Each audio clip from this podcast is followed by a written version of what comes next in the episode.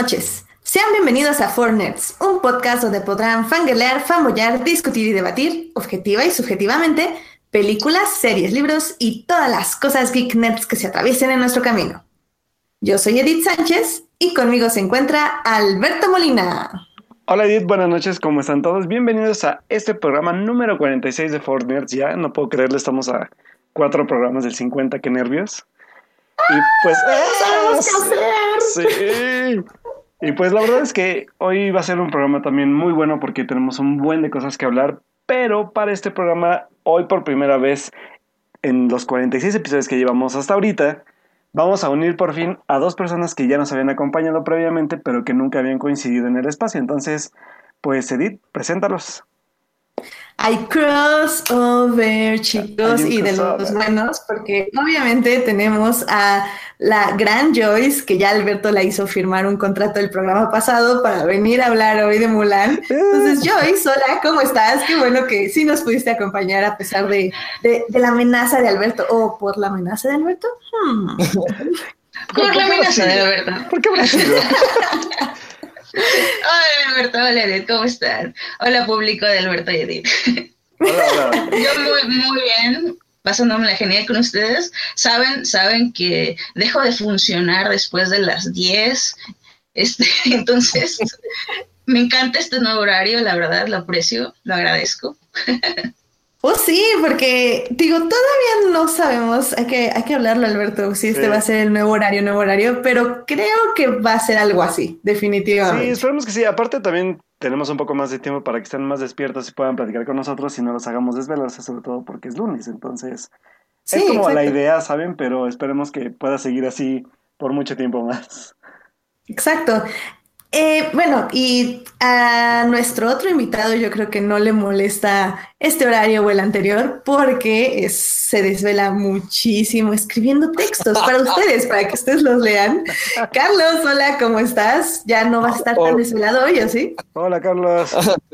Sí, hola chicos, ¿cómo están? Nuestra audiencia de Four Nerds, este, nuestros fans, muchas gracias por, por invitarme otra vez, Alberto Edith, y un gusto compartir panel por primera vez con Joyce, yay. Hola, mucho gusto.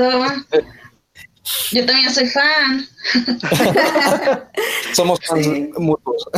Son fans. No, y es que justo los invitamos porque ambos tienen sus áreas de expertise y como ni Alberto ni yo queríamos dar monólogos, fue como, tenemos que invitar gente para que, Ah, vale. para que nos escuchen Ah, ah, con otras personas. Ah, ok. No, no es Y porque, y están los aquí porque apreciamos los mucho apreciamos también, mucho. obviamente. Exacto. No, no dejen que Edith hiera Ya sus salió el sentimientos. No dejen que Edith hiera sus sentimientos hoy. No, no, no, no. Lo de todo lo digo yo de puro corazón, aunque suene feo, pero es del corazón así, con, con amor, pues, para que sepan. Y así. Gracias, gracias. De nada, de nada. Bueno, Alberto, ¿qué te parece si ya nos vamos a los momentos de la semana? ¡Qué Pues vámonos porque tenemos muchos momentos de la semana, entonces vámonos con ellos.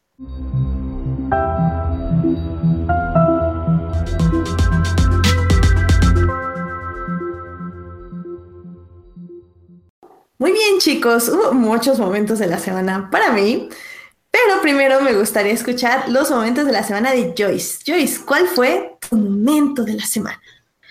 Se, se los voy a robar a los tres, ¿no? Esto es, digo, voy primero. Este, obviamente mi momento de la semana fue, fue es en México, Alemania. ¡No puede ser, Joyce! Está bien, me No, lo robaste. ¿Sabes qué? ¿Sabes qué pasó? Que no, no fue como gran cosa para mí en el sentido de wow, ganamos y no sé, perdí en la euforia, pero sí sentí como sanación con respecto a, a esa derrota contra Holanda hace cuatro años.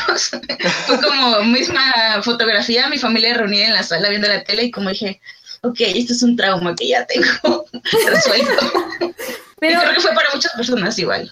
Claro, claro, pero a ver, de, de este partidazo de ayer, bueno, hubo como algo en específico, así que, que dijeras, esto fue lo que hizo, o sea, fue el gol, fue la convivencia, no sé, ¿qué, qué fue para ti? Fue el gol, porque me cae gordo Neuer. Entonces, efectivamente fue el gol. el, el, gol, la verdad, la verdad es que lo disfruté mucho y digo, porque el partido no lo disfruté, yo creo que lo sufrí. Entonces el, gol, el gol fue, fue mi momento. Definitivamente estoy ahí contigo, estoy ahí contigo, Joyce. Muy bien, me parece un gran momento de la semana. ¿El tuyo, Carlos, también fue el partido o tuviste algún otro momento de la semana? Justamente, no. Este, para, para quien es fan mío, pues eh, los voy a desilusionar. No soy fan del fútbol, entonces no sigo el mundial. no puede ser. Todos siguen el mundial, aunque no te guste el fútbol. Estuve escribiendo durante el mundial, entonces no vi el partido. Inserte drama button aquí. No puede tan, Alberto, mutealo, por favor. pero, este, pero sí tengo un momento de la semana, no tiene nada que ver con el partido. Y, y tiene algo más que ver como con cine, yo creo. Este, igual si, si me siguen, este, se han, probablemente se dieron cuenta de que de repente estoy en italiano porque me gusta mucho la música italiana. Y uno de mis cantantes favoritos este, subió el video de su tercer sencillo en Italia. Y es un video inspirado en La novicia rebelde. Como versión diabólica. Y me tiene muy perturbado porque la canción me gusta mucho, además de que es una canción que hace un comentario social sobre el prejuicio hacia los musulmanes. ¿no? Está narrada desde un punto de vista de, un, de, un, de, un, migrante que llega a Italia y todo el mundo lo ve raro y lo trata raro y él en cambio le encantan las costumbres occidentales y, no lo, y logra acoplarse, ¿no? Pero pero la canción y el video no tienen absolutamente nada que ver porque el video es, pues, prácticamente los personajes de la novicia rebelde como cantando la canción y brincando por los Alpes y el monte y así. Y de repente da un giro macabro y, y todo se pone rojo como infernal y ellos aparecen poseídos con los ojos en rojo sangre. no logro descifrarlo todavía, pero me gusta mucho. A ver, ¿y cómo, cómo podemos buscar este video? Este, yo les link. Con la, digamos, el momento de la Alemania nazi durante la novicia rebelde y todo. Que, creo que sí hay un subtexto como, como de hacia el racismo, ¿no? Eh, justamente por eso mismo, ¿no? Es, lo único que se me ocurre, pero hasta revisé los comentarios en, YouTube y que a ver si alguien ya lo descifró y no, todo el mundo está así, pues, ¿qué tiene que ver, no? Este, no le entiendo. me dejó perturbado, la verdad, sobre todo porque dije, ah, bueno, son niños cantando, ¿no? Y este artista, además, en general, sus videos, él no suele salir en sus videos, siempre son cosas así, ¿no? O sea, como historias que nada que ver, ¿no? Pero esta vez creo que fue un poquito más lejos. ok. La verdad, Oye, pero sí, muy interesante. Chequen la página porque ahí vamos a poner el link. Sí, yo también quiero, quiero, ver eso. Muy, está muy padre y aunque la canción pues, obviamente está este, en italiano, es algo que, que conozcan italiano, este, creo que es una canción muy, muy padre, es muy, muy bailable, muy pop y como un tono como muy disco. Y, este, y aparte tiene cántico en árabe también, entonces está bien extraña.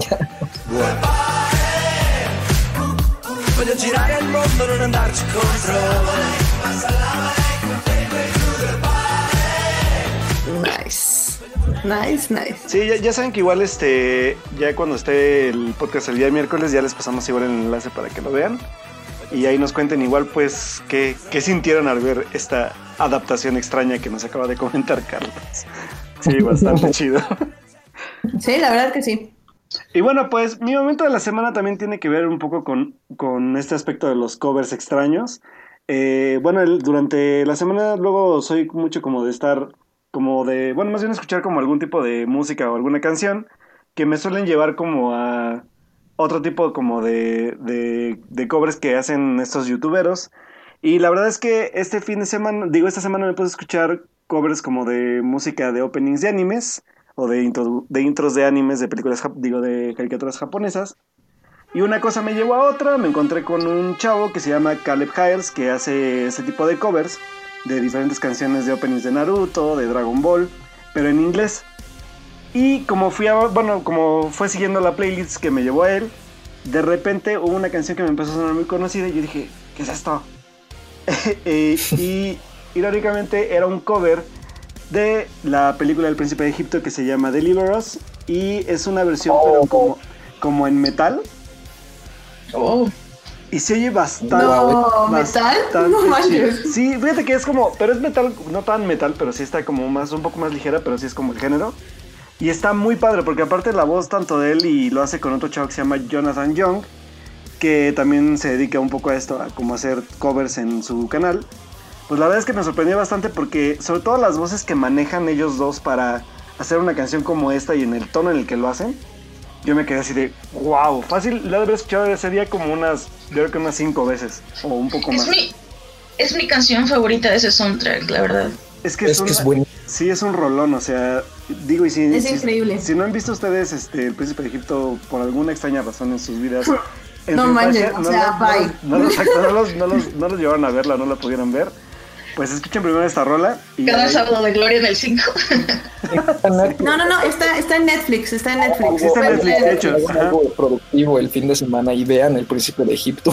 Sí, y de, de, de ahora sí que aunque nos veamos un poco elitistas, de preferencia si vean en su idioma original, la verdad es que en español digo, es, también está padre, creo que es la versión en la que la mayoría lo vimos. No manches, Alberto. Pero en inglés sí, la verdad es que es un cambio totalmente radical en la Es- música. No, Es aparte como la primera vez en mi vida que voy a decir que no, que la vean doblada. No, a mí sí me gusta más en inglés, fíjate. No, Nunca la no. en me gusta. inglés. he visto nuevas versiones, pero es que obviamente primero la vi en español, claro, pero Ah, sí, cuando claro. la, la- y escuchas a Ralph Fiennes, dices, no, como Ramsés, dices, no, pues es que sí, o sea, es. Híjole. Sí, ok, bueno, ok, la voy, la voy a escuchar en inglés porque toda la música y todo eso, pues obviamente me la sé en español, porque sí. Aparte la música sí, es de Hans Zimmer.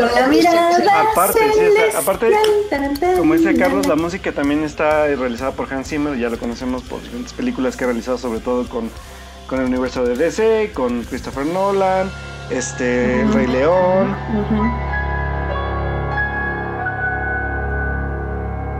Hush now, my baby, be still, love, don't cry. As you're rocked by the stream. Entonces, este, pues la verdad es que es, es, un, es un cover muy padre, se los vamos a dejar en la página y también pues igual les dejamos ahí el link para que los lleve a, a la página de Netflix para que la puedan checar si no la han visto. O pues si la quieren volver a ver, pues también ahí les dejamos el enlace. Ay, sí, Príncipe de Egipto, está bien buena. Voy a llorar. La Me parece que en la versión en inglés hay más ah, participación de cantantes en, en hebreo, por así decirlo. Esa es la Sí. gran diferencia Sí. que a mí me hace. Así es. De Aparte hecho- la voz de, de de la mamá de Moisés, Ah, la sí, bueno. Sí, no. eso sí no lo dudo. Sí, sí, sí. Ella, ella grabó todas sus partes cantadas, ella las grabó en todos los idiomas en que salió la película. Wow, sí. Genial, genial. De hecho, voy a buscar un enlace porque publiqué un post de Tumblr, ahí lo debo de tener, está fácil de encontrar, eh, igual sobre analizando justamente esta canción, no, perdón, la canción final, eh, analizando eh, todas las partes habladas en hebreo, por qué baja la música, por qué sube, por qué entran los coros, qué dicen, por qué se... se relaciona mucho con una oración, etc. Entonces, sí, sí, sí, sí, vamos a publicar muchos pasos bonitos de esta canción. Muy bien. Bueno, pues ya nada más para terminar, voy a decir mi momento de la semana, porque sorpresa, sorpresa, este, al parecer Joyce y yo teníamos la idea que todos habíamos disfrutado mucho el partido, pero ah, gente rara que no ve el partido de fútbol. pues, está. Pero la verdad es que del partido yo rescaté mucho eh, en el aspecto que hubo como pues todas estas celebraciones que lo están haciendo los mexicanos, porque mexicanos, eh, hay un, un director técnico que estuvo rotando a su, la- de sus jugadores, les estuvo rotando las playeras para que los periodistas no supieran quién juega qué y tal, porque dice, es que pues ustedes los europeos piensan que todos nos vemos iguales, entonces Ah, los lo estuve rotando para que no, no supieran nunca qué jugador jugaba qué. Y no manches, como eh, jugar con el racismo a tu favor, definitivamente. Sí, tú, tú igual perdieron. Sí, yo lo retuiteé por ahí, ahí lo tengo Sí, en eso sí lo vi, me dio mucha risa. Sí, no manches, está increíble. Pero creo que lo mejor para mí fue algo que está sacando el Twitter de 31 minutos. Oh, no sé si ustedes conozcan Ah, la... Está bien chido. Eh, para que lo, quienes no conozcan, 31 minutos es un programa de televisión chileno que básicamente es un noticiero y da noticias para niños. Pero tienen como un nivel como de sarcasmo y luego de cinismo muy especial. Y pues tienen música y secciones de noticias. Y aparte usan etcétera. calcetines y puppets para su programa. Exactamente, eso es como lo que los distingue, porque son puros eh, muñecos, todos, todos lo dicen muñecos. Entonces ahorita en su Twitter están sacando como descripciones de las selecciones, o sea, por partido, por ejemplo, México-Alemania. México. Los mexicanos juegan fútbol desde la época de los mayas, donde practicaban el juego de pelota. Este terminaba con el sangriento sacrificio del equipo derrotado. Pero nadie me dijo El eso. fútbol mexicano tiene mucho picante. Antes de los partidos, los jugadores consumen el chile más potente del mundo, el habanero maya. Chicharito Hernández es la esperanza de gol de los mexicanos. Él es muy bueno, pero a veces desaparece fantasmalmente de la cancha. Entonces están bien padres y los están haciendo de todos los partidos. Ah, Entonces, chido. si pueden, dense una vuelta ahí a su Twitter porque está muy, muy padre y son capsulitas de un minuto, o sea, no les quitan mucho tiempo, la verdad. Entonces yo, yo me quedo con eso en mi momento de la semana. Fíjate, ahorita yo que, porque yo creí que ibas a mencionar otra cosa de 31 minutos que de hecho también yo me acabo de encontrar esta semana que la verdad es que no me acordaba, sino creo que igual pudiera haber hecho un cambalache de, de ese momento. También hubo un video que no sé si lo vieron ustedes, de hecho creo que sí lo llegué a compartir en mis redes, que este, se burlan también de este rollo del lenguaje inclusivo, no sé si lo vieron. No, no, no. Ah, no. no, no. Es buenísimo. Esto del, del decir todes en lugar de todos y todas y todo eso. Ajá. No, bueno, Ah, es más bien como el, el usar el lenguaje tal cual, así como de todas y todos, niños y niñas, ¿sabes? Ah, ya. Entonces sale, sale Tulio hablando como practicando su, su speech porque está invitando a la gente para, para un evento y empieza pues a platicar, digo, más bien a explicar todo lo que va a decir, así tal cual con, con la variación de, de, de- del lenguaje inclusivo, ¿no? Entonces de mañana los invitamos y las invitamos a nuestro festival y festival y así empieza a cambiar como palabras así random. Y la verdad es que es como un poco, porque hay gente creo que sí como que le va a, a causar como, como a algunos sí les va a causar como un poco de irritación, a otros tal vez no, pero la verdad es que la forma como dice de la que lo hacen, de forma tan sarcástica y también divertida, yo la neta boté muchas carcajadas durante el, que dura como dos minutos el spot que, que, que lanzaron. Entonces es súper divertido verlos, igual si lo pueden checar, chequenlo, porque el final, o sea, el, el cierre es buenísimo. No me acuerdo cómo se llama su ayudante, ¿te acuerdas? El, el que es como un conejito. Eh, Juanín, Juanín. Ah, pues Juanín al final le da como un remache a lo que va diciendo, ¿no? Como de, Tulio, Tulio. ajá, sí, ese, ¿crees que te van a entender Vamos todo lo, aire. ¿crees que te van a entender todo lo que estás diciendo? Claro que sí, y que no sé qué, y vuelve a hablar así como en el, en el, en el lenguaje inclusivo y al final le dice, eres un idiota. Hemos decidido lanzar el programa Verano para todos y todas, donde queremos invitar a todos y todas los amigos y amigas a disfrutar de entretenidos y entretenidas espectáculos y espectáculas de verano y verana para todas y todos los familios y las familias de Chile y Chila. Es un idiota.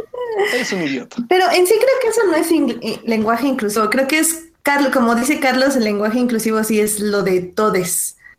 Pero Pues eso sí es que también como, es como, esto. como foxear el asunto. Sí. Pues yo también sé, bueno, yo- yo sobre todo que, que trabajo como en este rollo de, de medios, la verdad es que, por ejemplo, también a ti cuando te mandan un boletín de algún tipo de, de dependencia o de, o de congreso o de lo que sea, todo te lo mandan igual así, ¿sabes? Entonces, yo no sé, pero yo soy un poco más como, como sangroncín en ese aspecto y si, si, no, si no creo que sea necesario, porque aparte hace la lectura más pesada, sí es como de, o sea, puedes poner niños, puedes poner todos, puedes poner diputados, al final de cuentas estás hablando como de un aspecto como ya más generalizado, pero cuando sí ya vas a dedicarte un poco más específico, que no sé, que la violencia de género con las diputadas y todo, pues ya lo usarás. Pero yo sí suelo cambiar un poco ese tipo de cosas porque también es, aparte de que es larguísimo como, como se burlan ellos en el spot de que a veces no es ni entendible y es más pesado leer, de por sí la gente no lo lee y entre más palabras y entre más, más cambios como gramaticales y narrativos, pues más se pierde la gente en ese tipo de lecturas. Entonces, creo que sí hay veces en las que sí es un poco ridículo estar usando para todo ese tipo como de lenguaje, ¿no? O sea, como de este las diputadas y diputados de la Cámara de Senadores y no sé qué, y, y con los niños y las niñas, y todo así como de sí, ya entendí que, que es un grupo de gente de de variedad, lo que sea, ¿no? Pero, pero sí, o sea, es, es que... da ellos- para mucho este tema, ¿no? Sí, Digo, o sea, está, es bueno, por eso, te digo que, por eso te digo que también es como, como un poco debatible, porque hay gente que sí vi comentarios en el video de, bueno, en el oficial, que es el que, el que compartí, que sí hay gente como de, no, pero eh, empiezan como a debatir mucho sobre si es correcto o no o no correcto usar el lenguaje inclusivo, entonces está divertido, chéquenlo y igual ahí podemos debatir ya en Twitter cuando lo, lo compartamos y ver también qué, qué, qué opinan ustedes también acerca del tema, ¿no? Sí, porque no sé, eh, siento que, digo, no, no sé la opinión de Joyce, pero yo sí creo que el lenguaje tiene que evolucionar a partir de esto, pero, pues, sabes, no sé si estamos listos para tal Es, radicalización. exacto, es lo que yo iba a decir. Mucho de esto del lenguaje inclusivo, como que lo avientan a, no sé, voy a utilizar términos de a los progres. Y yo Ajá. cuando ves algo en realidad, de esto no está hablando la gente progre, de- la gente progre está hablando en temas de inclusión, de que, no sé, más como feminicidios, o sea, sí es un tema importante, pero como tú dices, todavía no estamos ahí y de esto no, o sea, esto no se está discutiendo ahorita, o sea, eso es un, yo en eso sí coincido con Alberto, que se utiliza más como, como para quedar bien, Así es. porque Exacto. porque las Ujú, sí, sí, sí. personas, o sea, no, los, los, la agenda, digamos, urgente de, La agenda progresista, TM. sí, la agenda TM, cre- todavía eso no está ahí. O sea, primero, no sé, dejen de asesinar minorías y luego hablamos de cómo nos dicen. Así Lo que sí estoy de acuerdo yo es que cuando en una habitación hay más mujeres, sí Ah, se deben sí. decir todas. O sea, por ejemplo, que en mi casa que somos tres mujeres y un hombre, o sea, mi papá ya a veces empieza a decir, todas debemos hacer esto. Y Sí, eso me sí. parece que está bien, por ejemplo. Pues es que todo eso viene así como de. Hay, hay muchas teorías como de lenguaje de género, ¿no? Por ejemplo, los, los franceses fueron este, algunos de los principales precursores y en traducción se usa muchísimo, justamente porque, pues, por ejemplo, en, en el inglés esto no ocurre, ¿no? En los adjetivos y eso.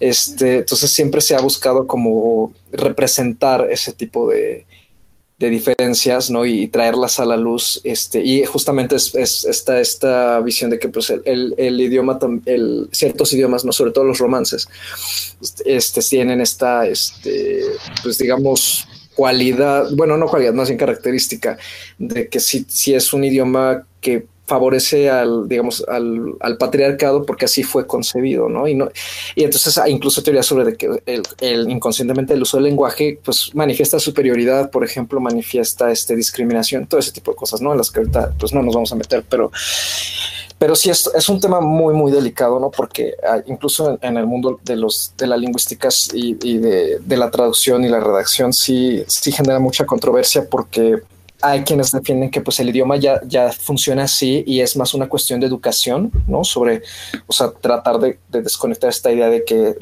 va, va pegado a todas estas, eh, eh, pues, eh, malas conceptualizaciones que tenemos, ¿no? De, cier de, ciertas cosas en nuestra sociedad y que no es necesario modificar el, el, el, el idioma. Hay gente que opina lo contrario, ¿no? Que, que, que es parte de su evolución, bla, bla, bla. Es, es un tema, la verdad, y, y es, sí. es, complicado, ¿no? No, y mira, a mí no me molestaría decir todos y así, pero me, me llama la atención porque cuando, porque cuando digo, no sé, justo cuando estoy con una persona que no conozco y hay mayoría mujeres, digo, bueno, todas vamos acá, inmediatamente los hombres se excluyen. Y cuando digo todos vamos para acá, todos se incluyen. Entonces es cuando digo, ok, tal vez no hay problema, pero tal vez sí hay problema. Entonces. No, yo, yo solo quiero, bueno, perdón, ah, aclarar que me parece importante y coincido con Carlos y Edith total y absolutamente. Yo solo, o sea, quisiera decir justo esto que la primera vez que lo escuchamos fue con Fox. Y lo que yo digo es que a veces lo usan más para Fox es el pan, entonces o sea, a veces siento que lo usa más alguien para, para quedar bien, que digo, no sé si han leído, yo ocupo, yo ocupo les en vez de los y las y yo ocupo X, entonces no, no, no sé, no Aquí, por eso yo, yo, decía que es muy complicado, ¿no? Sí, aquí lo divertido también, y es de lo sí. que también dice, dice Joyce ahorita, es exactamente eso, ¿sabes? Porque de hecho, aquí el, el, escenario donde está planteado como el sketch es exactamente frente de un ayuntamiento. Entonces, ¿qué quiere decir como un poco más en el aspecto como la parte política? O sea, de cómo los, más bien como altos mandos o, o, o, o gente como de ese tipo de la parte política, pues lo, lo usan de esa forma, ¿no?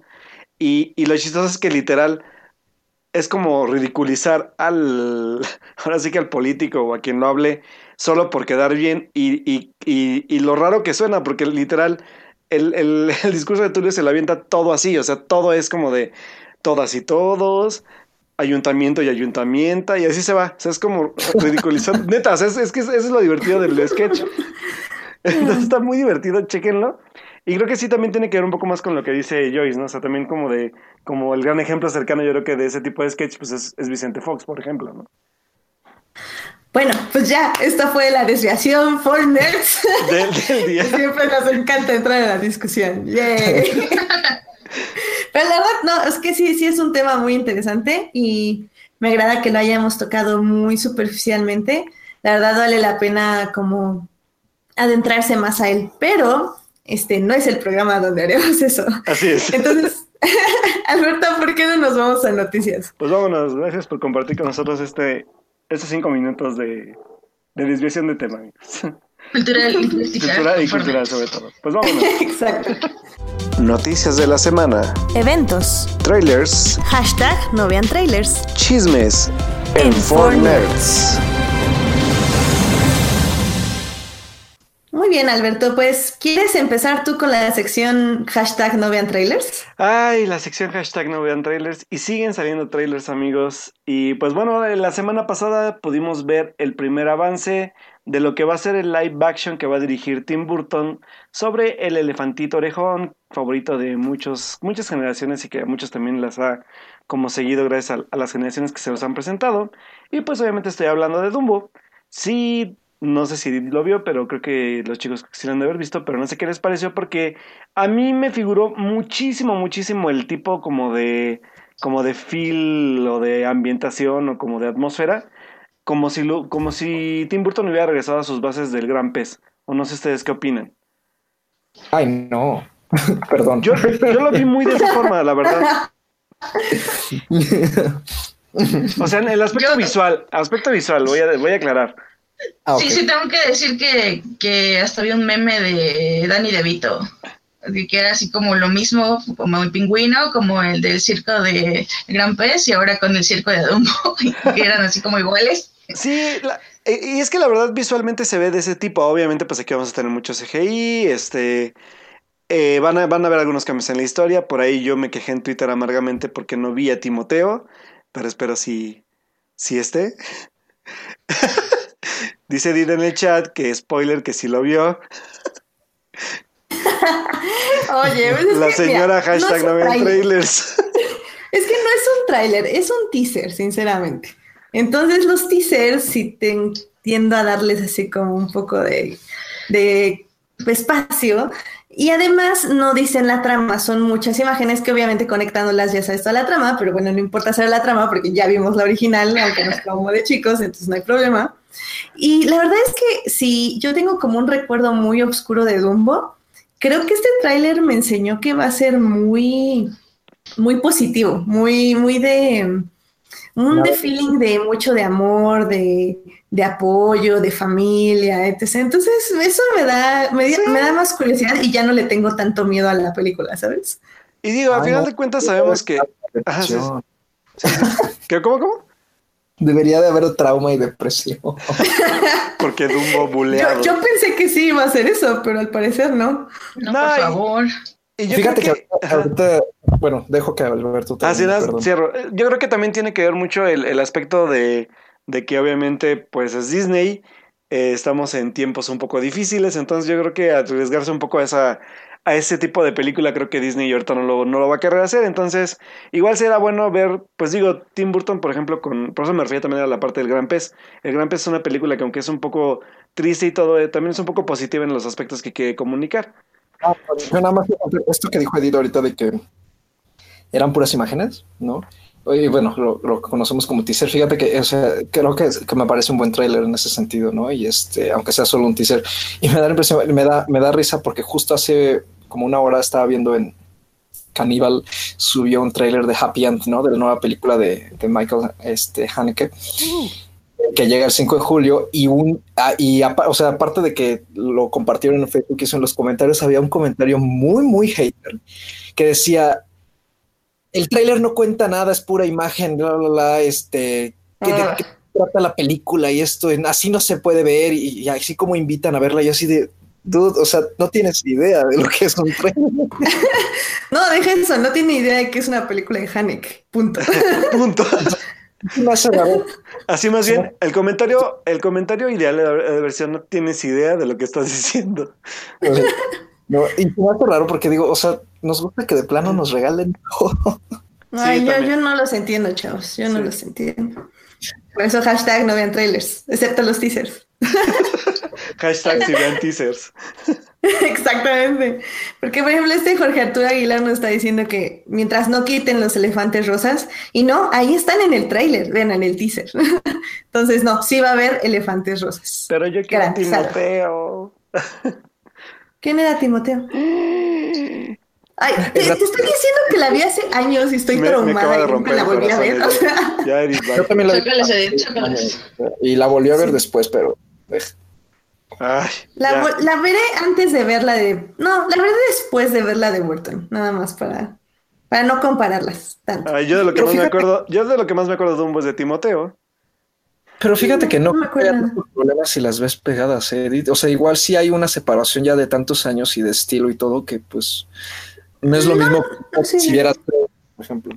Claro, claro. Sí, no, no lo dudo, pero prefiero así ir, ir limpia, porque luego sí es como ah, estar sobrepensando. O sea, de por sí nosotros, que digo, no, no somos, bueno, yo no me considero como crítica de cine así con letras grandes y en neón, pero aún así, por lo que me dedico y por lo que hago, siempre estás una estás subanalizando todo. Entonces es como un poco molesto, más estarla comparando con la original, más. eh. Entonces, mejor, mientras menos subprocesos tenga mi cerebro, está mejor. Pues, Estamos pues qué clavada. Deberías tener un podcast que se llame Fornets para hablar de eso. Ah, no, vea ya. Debería, debería. Porque, bueno, otra de las noticias de esta semana fueron que ya salieron las primeras imágenes de Wonder Woman 84. ¡Woo! porque va a ser ubicada en los ochentas y nos mostró no solo el traje nuevo de Gal Gadot, ¿Es sino nuevo? que sí, sí, bueno, nuevo, ya sabes, comillas, Sí, comillas. Yo, sí, yo, yo- Cositas yo- diferentes. Yo de hecho esperaba que Edith fuera a despotricar sobre eso porque yo también despotriqué un poco mentalmente sobre eso. Pues yo lo vi Pues, igual. No, no, no. No, de hecho es más o sea, no parecido me al de... Es, eh, no, pero es más parecido al de Justice League que al que traía en la primera. Tampoco me fijé en el de Justice Pues League. es que, es, entonces- es que obviamente tienen que hacer eso. Pues es que, o sea, si vas hacia el futuro, tiene que parecerse más al de Justice League. O sea, no es culpa de Patty Jenkins, es porque quiere hacer como una, Pues la conexión ¿cómo se dice? Una narrativa. que sea como la Ajá, conexión. que sea co- consecuente, congruente, congruente con, con el timeline. Ajá. Fíjate que a mí algo que me gustó de esas imágenes este, es que, y, y eso que es solo una imagen, ¿eh? o sea, todavía no vemos ni un clip ni nada, pero Y con solo una imagen, Jenkins le logra devolver todo el brillo que le quitaron a Snyder. Eh, sí, yo iba a decir lo Sí, mismo. bye. Sí, sí. Sí, yo iba a decir lo Completamente de mismo. acuerdo. Totalmente. Y alguien va a hablar de que Steve Trevor Sí, y aparte, con las las imágenes. Sí, de- de- el elefante. deja, deja que, deja que Joyce nos diga. Cuéntanos, Joyce. No, Sí. no, no, que, que una del, creo que esa no es imagen oficial, no sé, corríjanme si estoy mal, pero es una imagen que vi ayer de Steve, de Steve Trevor y tiene Sí. una cangurera. Así que lo peor de los 80. Sí, creo que sí es la oficial la que dice. Sí, sí es la oficial. Sí, es oficial, ¿no? No, la compartió Jenkins, ¿no? Sí, es que Sí. fueron las dos y la, y la que dice ella creo que es esa donde trae la cangurera. Y lo cual, mira, nadie se está quejando de que regresa Chris Pratt.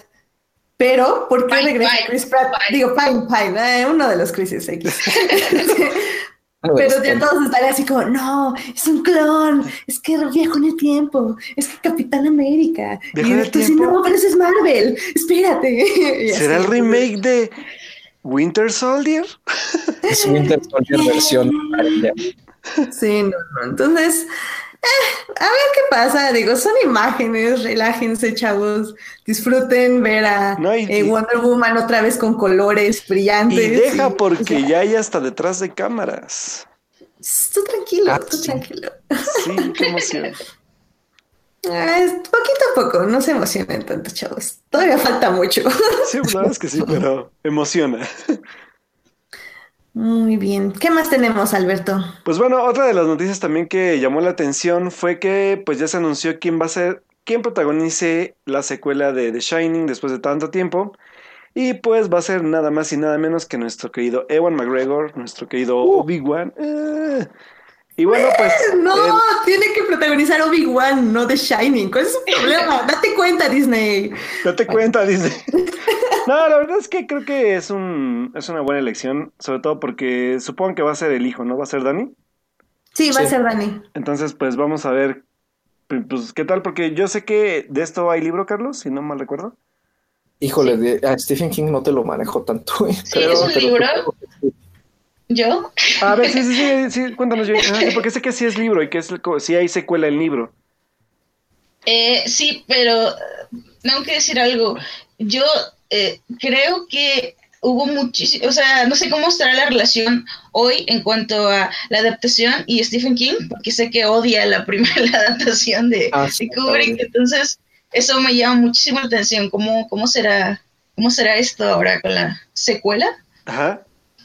¿Qué, qué, qué nombre tiene la secuela? Porque no es, no es de Shining 2. Eh, Es- sí, déjame, te busco el dato. Sí, porque tiene, tiene otro nombre y este...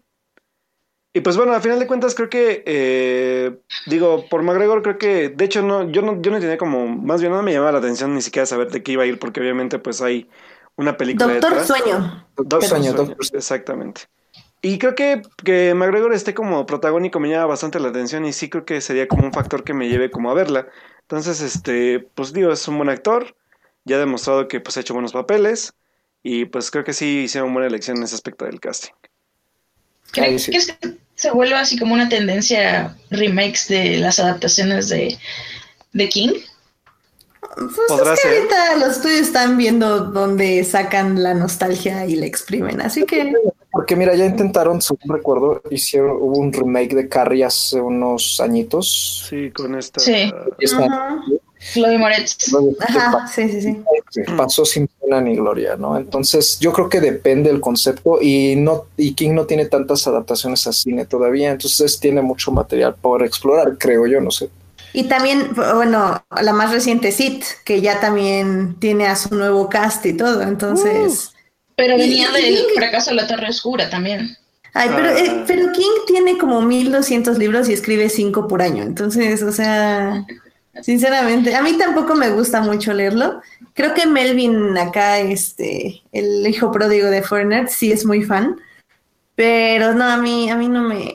Stephen King no me late. Yo solo he leído y es el único que tengo su libro sobre escritura, un writing, y está padrísimo eso sí, es muy muy bueno el libro. Y bueno, hablando de actores que están interpretando personajes importantes, eh, se anunció que Joaquín Phoenix será el Joker en la nueva línea de películas de Warner DC.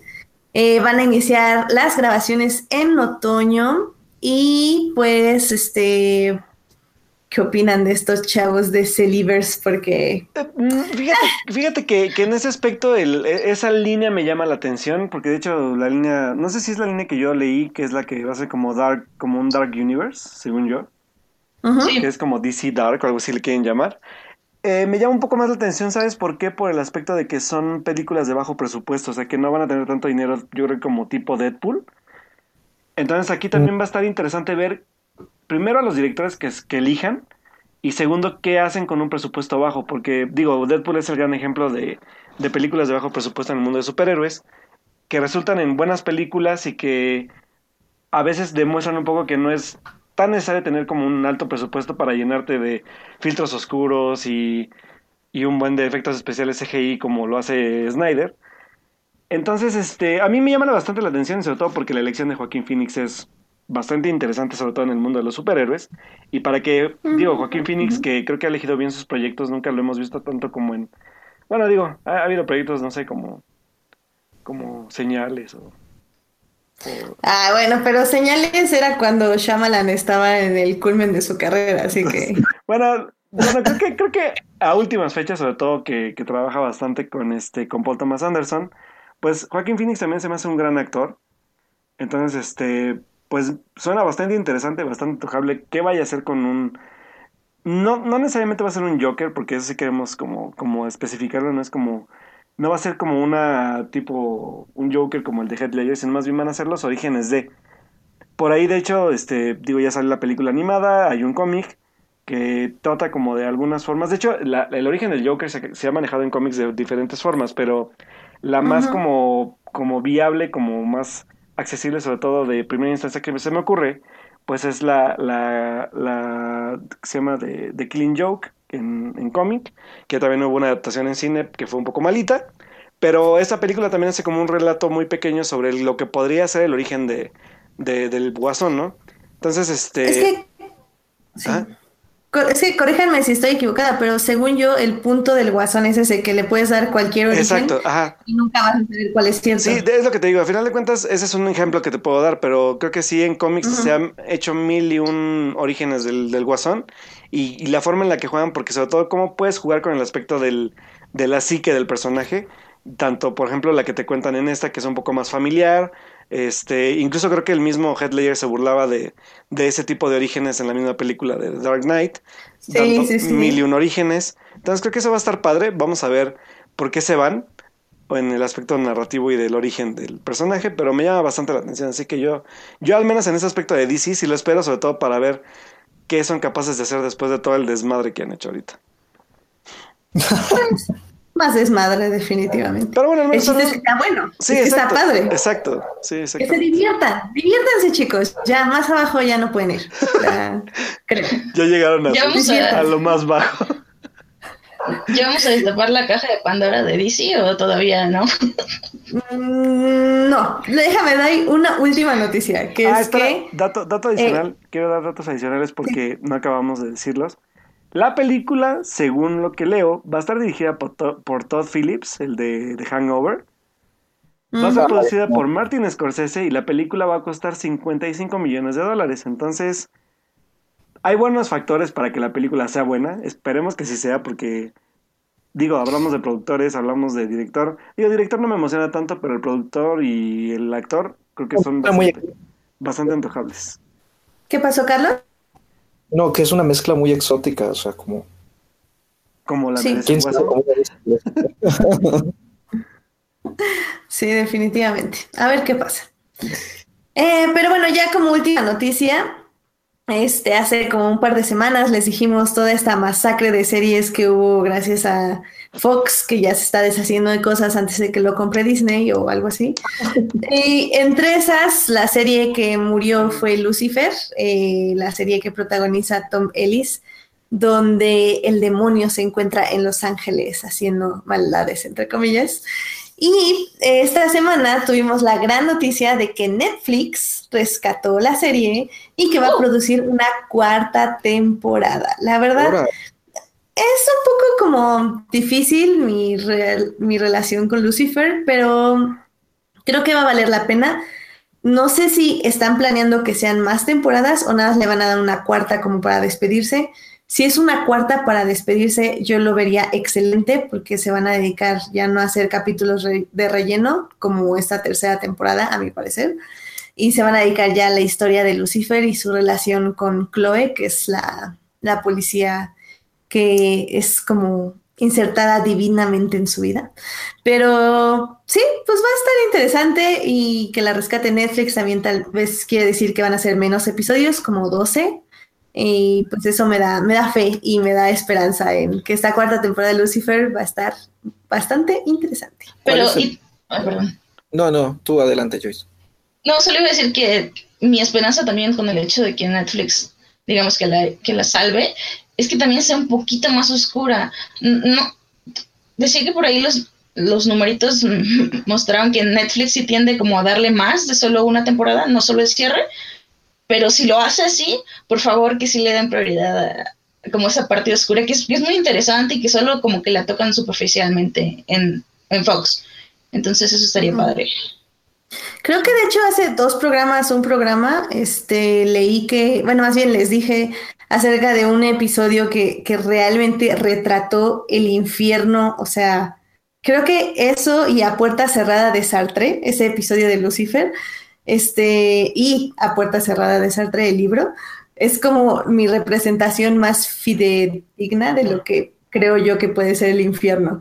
Entonces, o sea, Lucifer tiene muy buenos aciertos. Hay episodios que son muy, muy buenos realmente. Pero como dice Joyce, hay otros que solo es pura pachanga. Y la verdad son esos los que yo quitaría. Eh, Arturo Aguilar nos está diciendo que eh, creo, cree que van a ser 10 episodios. No lo tengo yo tampoco confirmado, entonces dejemos lo que, que probablemente sí van a ser al menos la mitad de lo que era en Fox. Y espero que con eso nos quiten todos los episodios de relleno. No, ya respondiste mi pregunta. ¿De ¿Cuántos eran originalmente? Entonces sí es como corrida normal de TV. Entonces no. sí, sí. 24, 23, ya sabes. La primera temporada fue 13, ¿no? Y luego como que subieron y luego ya fueron muchísimos en la, terce- en la tercera. Ujú, efectivamente. Bueno, pero yo creo que esas son ya todas las noticias que tenemos. un- tengo un- Ah, no, perdón, Alberto, vas, vas, vas. Discúlpame, discúlpeme usted. Obviamente, como en este podcast somos súper fans de Star Wars, ¿Qué? ¿Tienes una noticia de Star Wars? pues bueno, otra de las noticias que se dieron ya esta semana, bueno, la semana pasada, fue que la serie que está preparando este John Favreau con Disney para su plataforma de streaming que ya será lanzada según yo el otro año. Este ya se está filmando lo que va a ser la primera serie live action de la saga de Star Wars y se empezará a filmar en otoño, así que seguramente la veremos como a finales del otro año. Y pues vamos a ver de qué va, porque pues no se ha dicho nada en detalles en sí de qué va a ir la, la serie, pero pues siendo John Favreau tengo un poco de fe en lo que se vaya a hacer. Pero aún así, pues, digo, no sé si igual Disney vaya a escatimar en la parte de presupuesto y todo. O sea, puede que sea una serie muy alta en presupuesto, pero, pues bueno, de entrada, saber de qué va a tratar y pues digo, si es a John Favreau atrás, pues igual puede que sea un proyecto, pues, interesante. Eh, sí. Sí, sí, sí, sí, sí, sí, sí, sí, sí. sí, sí, sí. Pues bueno. ¿Qué más quieres que te diga? pues, sí. Carlos y yo nada más fue como de, eh, eh. Yo no sabía, fíjate, entonces, pero, pero sí, como dices, Fabro, es, es eh, te- te- hay que tenerle fe, ¿no? Sí. Yo, sí- yo sigo, yo sigo sosteniendo lo que sostuve hace dos programas de que Star Wars sirve más para crecer ahorita en, en series, libros, como seguía haciéndolo, que en cine. Entonces, por mí, órale. Sí, es verdad. O que hagan el cine más barato también. O sea, no le apuesten a tanto y ya. Y así nadie sale triste y todos salimos contentos. Bueno. Vámonos a series. Vámonos. Series. Televisión Streaming. En. for Nerds. Pues en este momento Joyce y yo les queríamos platicar, bueno, más bien Joyce quería platicarles como todos estos movimientos que está haciendo DC. Así que Joyce, este es el momento de, de mostrarle a los DC Livers que Fortnite no los discrimina y que también hablamos de DC de forma positiva y Venga. así. Yo tengo que decir, bueno, es que no, no conozco la definición exacta de un deliver, pero digo, yo sí he manifestado abiertamente que yo, yo soy de DC. No creo que cuando ah, dijiste algo, Edith, de la parte emocional en la que se fundaba la genialidad de Avengers, este, era, era esa parte emocional nostálgica de la, la cual, la cual yo no cuento, a menos de que seas X-Men, los primeros.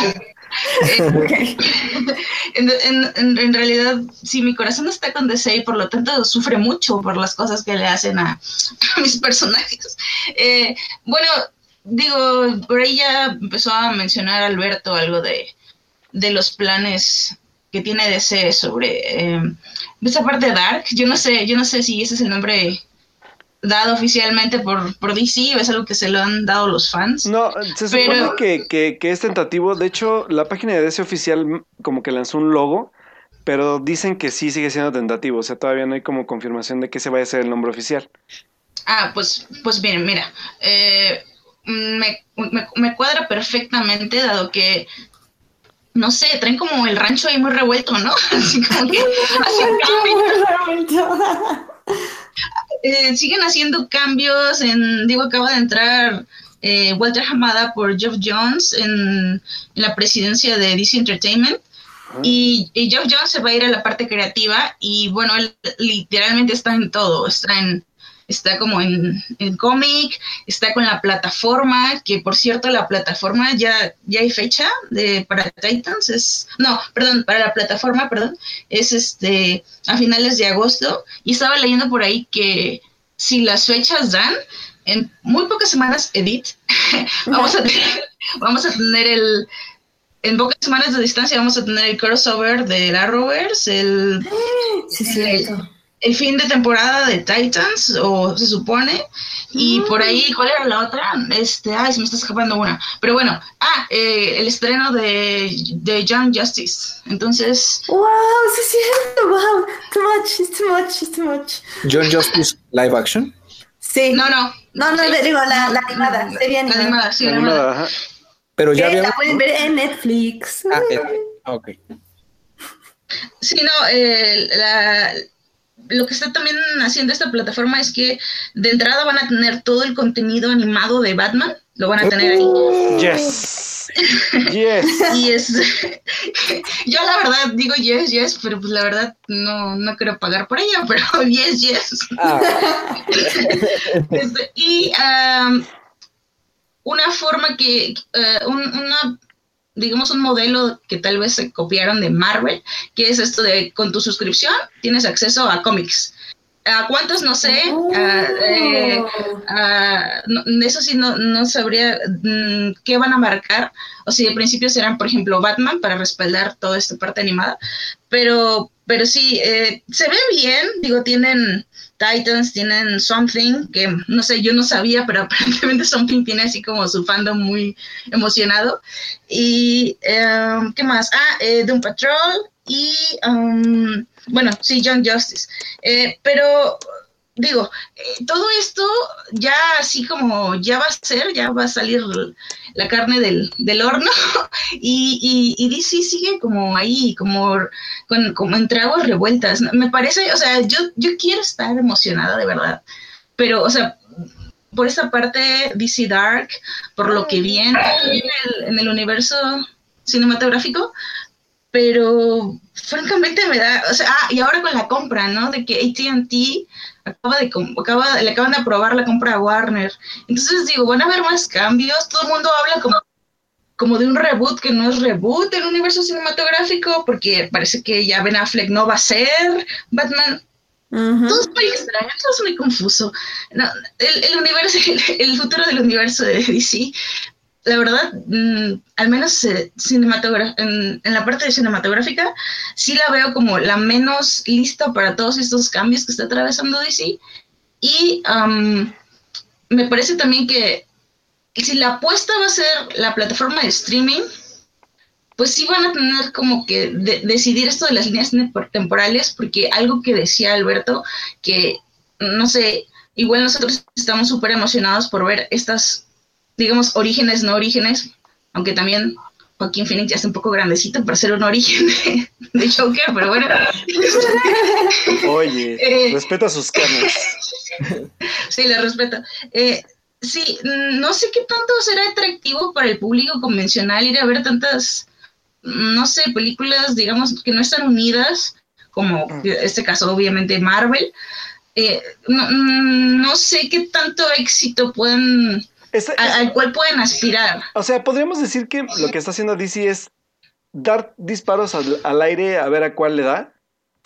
Exacto. Pero, pero creo que eso está bien. O sea, porque mira, o sea, sí, Marvel ya hizo la apuesta a long term y le salió y ya está ahora sí que tomando todos los frutos.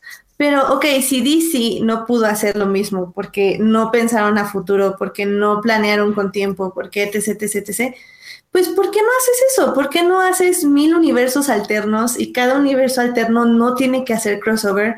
O sea, es eh, más que, no sé, las series. O sea, y las series live action, que sí tienen sus crossovers, pero aún así, por ejemplo, Black Lightning, así dijeron como, no, pues sabes qué, este está en otro universo, no se va a unir, al menos que nos convenga. Es Supergirl. No, pues no, no se va a unir y ya que la compre CW, ya, ahora sí, ya pueden saltar de un universo a otro. O sea, creo que en ese aspecto a DC le conviene muchísimo más este tipo de jugada que tratar de imitar lo que está haciendo Marvel, porque no le va a salir. Entonces, ¿por qué no? Mejor hacer eso, o sea, vemos un universo donde Batman es otro, es más joven. Vemos otro universo con Joaquín Phoenix de, del Joker. Vemos otro universo donde está este monito así. Vemos este y vemos el live action y vemos el este. Entonces, tal vez si tienes el público más disperso, o sea, no vas a tener un hit de dos billones de dólares, eh, pero tienes muchos hits en muchas partes. Y por ejemplo, eso de que la plataforma streaming tenga cómics, a mí me interesaría porque a mí se me dificulta mucho buscar cómics, por flojera, por inutilidad, por lo que quieran. Pero si ya los tuviera así como súper más accesibles, yo creo que sí me animaba a revisar uno que dos. Entonces, pues no sé. igual yo estoy jugando un poco aquí abogado del diablo, porque yo más bien lo estaba viendo justo en esta parte que, que tanto vean e-, ellos que les está funcionando económicamente. Em, mm. Digo, sé que por ahí eh, nosotros, a mí por ejemplo, me, también me encantaría. Eh, nada más por decir rápido, sí, Black Lightning y Krypton le están tirando eso. Krypton, perdón, sí, sí, Krypton. Eh, Krypton eh, le están tirando eso, hacer, hacer ellos su propio universo, a, a, contar sus historias, sí dentro de DC, pero no necesariamente, eh, por ejemplo, Krypton no está conectado ni al universo cinematográfico, ni a Supergirl, bueno, ni a la Roberts en este caso, y Black, eh, Black Lightning de, de entrada, este pues fue como su prerrogativa de no, no, está, no, somos, no somos parte de, este universo ni lo vamos a hacer. Eh, tiene su sentido, tiene también sus desventajas, pero algo que yo oía hace, creo que hoy en la mañana, que el problema, por ejemplo, con Black Lightning no es que sea una mala serie, ni mucho menos, pero justo yo creo que por este problema de no ser parte de la Rovers, no se habla de ella. y es verdad, yo no la veo tanto. Uh, que no tiene que ver con los, que, no tiene que ver con los ratings, ¿eh? tiene los mismos, hoy por hoy tiene los mismos eh, ratings que Supergirl, pero no se habla de ella como se habla de, otras series, ¿no? Entonces, ah, en ese sentido, yo como que estaba jugando, te digo, un poco más abogado del diablo, no sé qué tanto le va a funcionar esta fórmula a largo plazo. Sí, claro. es que, creo, que, al final de cuentas, eh, más bien lo que ya le queda, creo que a, a DC ahorita, es más bien ya aceptar la idea de que ya no van a ser Marvel, ¿sabes? O sea, ya, ya también aparte del universo de Marvel ya avanzó tanto tiempo y ellos han jugado tanto con ese tipo de crear universos, fracasar, que yo creo que más bien lo que dices tú ya, o bueno, lo que decía yo también hace rato yo, ¿no? O sea, además es jugar como a dispara y tira lo que puedas, porque ya más bien ahorita es mantener viva no solamente ya queda en juego la parte de hacer una franquicia, sino también de los derechos de los personajes. Yo iba a decir eso, ¿no? De que pareciera que por el momento los lo, más, lo, más, lo más apremiante en DC son las cuestiones, digamos, de oficina, que, la cuestión de... Entonces, pues bueno, estamos así como un poco de a ver qué pasa eh, con estas ah, grandes adquisiciones. Digo, porque no, además es un fenómeno que se está dando con, con otras cosas, ¿no? Estamos viendo, por supuesto, la compra de, Fox por parte de Disney. Entonces, creo que son aguas eh, turbulentas para muchas compañías y tal vez a lo que yo me refiero un poco es a cómo va a quedar parado DC a futuro después de que estos grandes este, compañías se, se fusionen y que todo quede en manos de Disney y alguien más y, y, cómo va a quedar DC parado ante eso, ¿no? Exacto. Oye, Joyce, y nada más rápidamente, perdón. ¿Puedo, decir rápido algo como de, de a final de cuentas, este meme, este meme que no lo veo también nada, nada lejano, la verdad, de esta parte de que hicieron con el guante de Thanos, donde está Mickey Mouse agarrando el guantelete del infinito y colocando sus gemas del infinito así de Marvel, Star Wars, viene Fox. Y no dudaría tantito que si se duerme DC en el aspecto de funcionar en su universo que tiene el comprado, posiblemente también Disney entre al quite. O sea, en un futuro yo creo que no muy lejano. No, y, y mi, mi, mi, mi lema aquí es date cuenta de ese ¿dónde están las cosas que importan? Llamado Wonder Woman.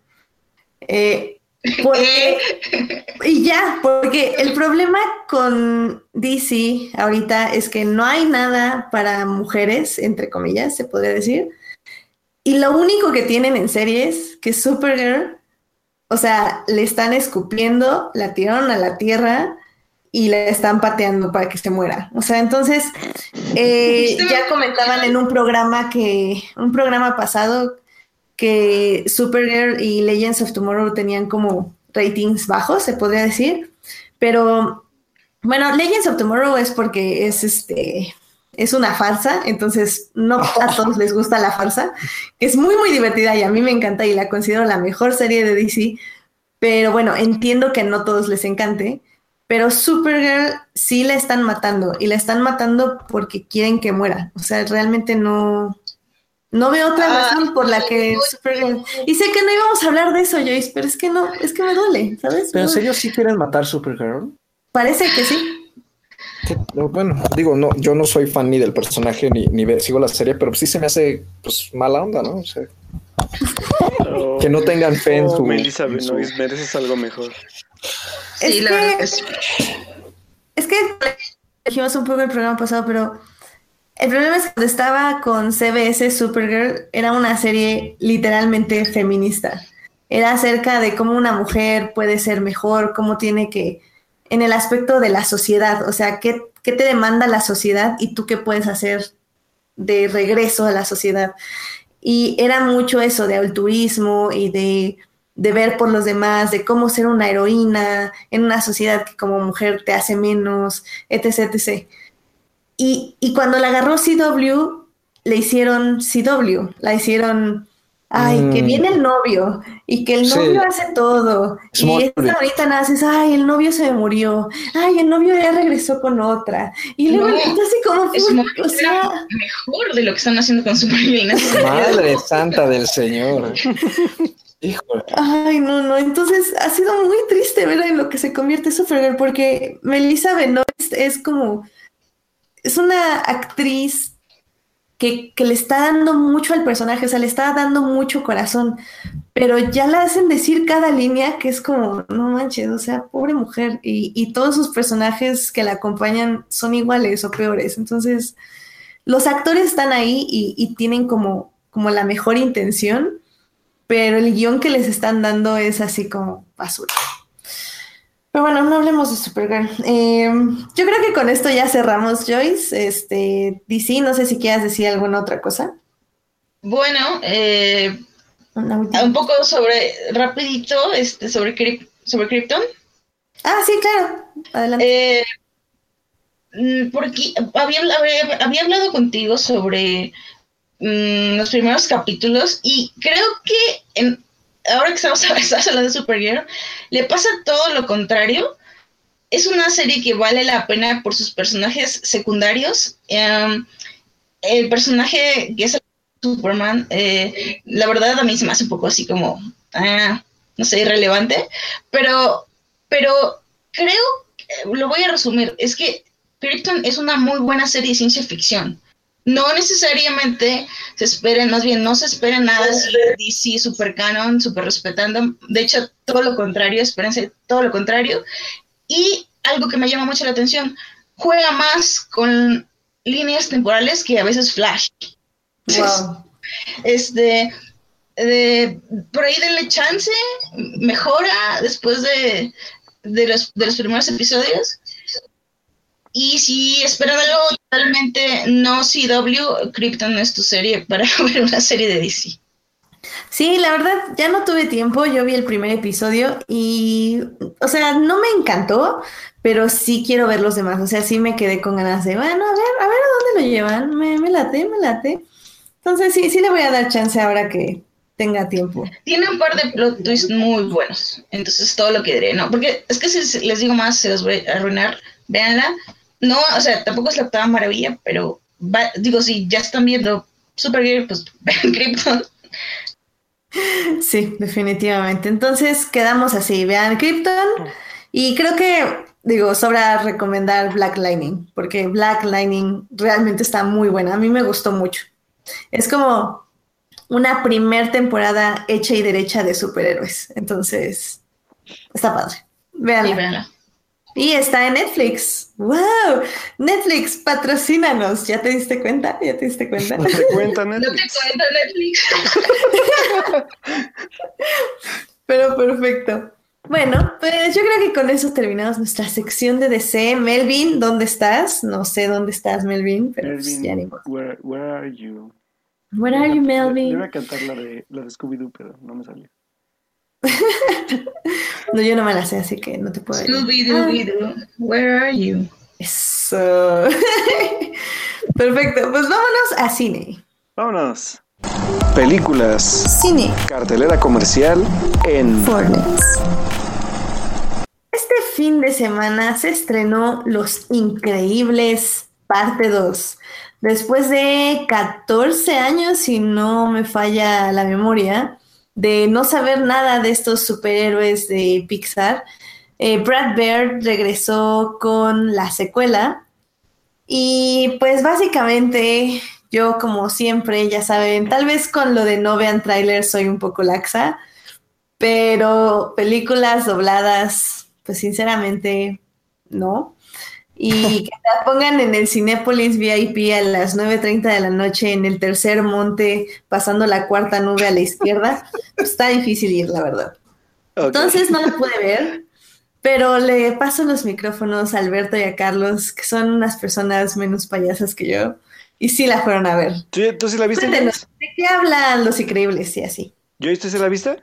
No, yo no. Desafortunadamente no, no la pude ver por cuestión de Ah, bueno. tiempo. Está bien. Pues bueno, vámonos rápido a hablar Carlos y yo de los increíbles. Empieza Carlos. Híjole, pues es que es una película de esas que... Primero, primero díganos de qué se trata, para Bueno, que si quieres- no la hayan visto. Cuento yo de qué trata Carlos y ya entramos directo a la crítica.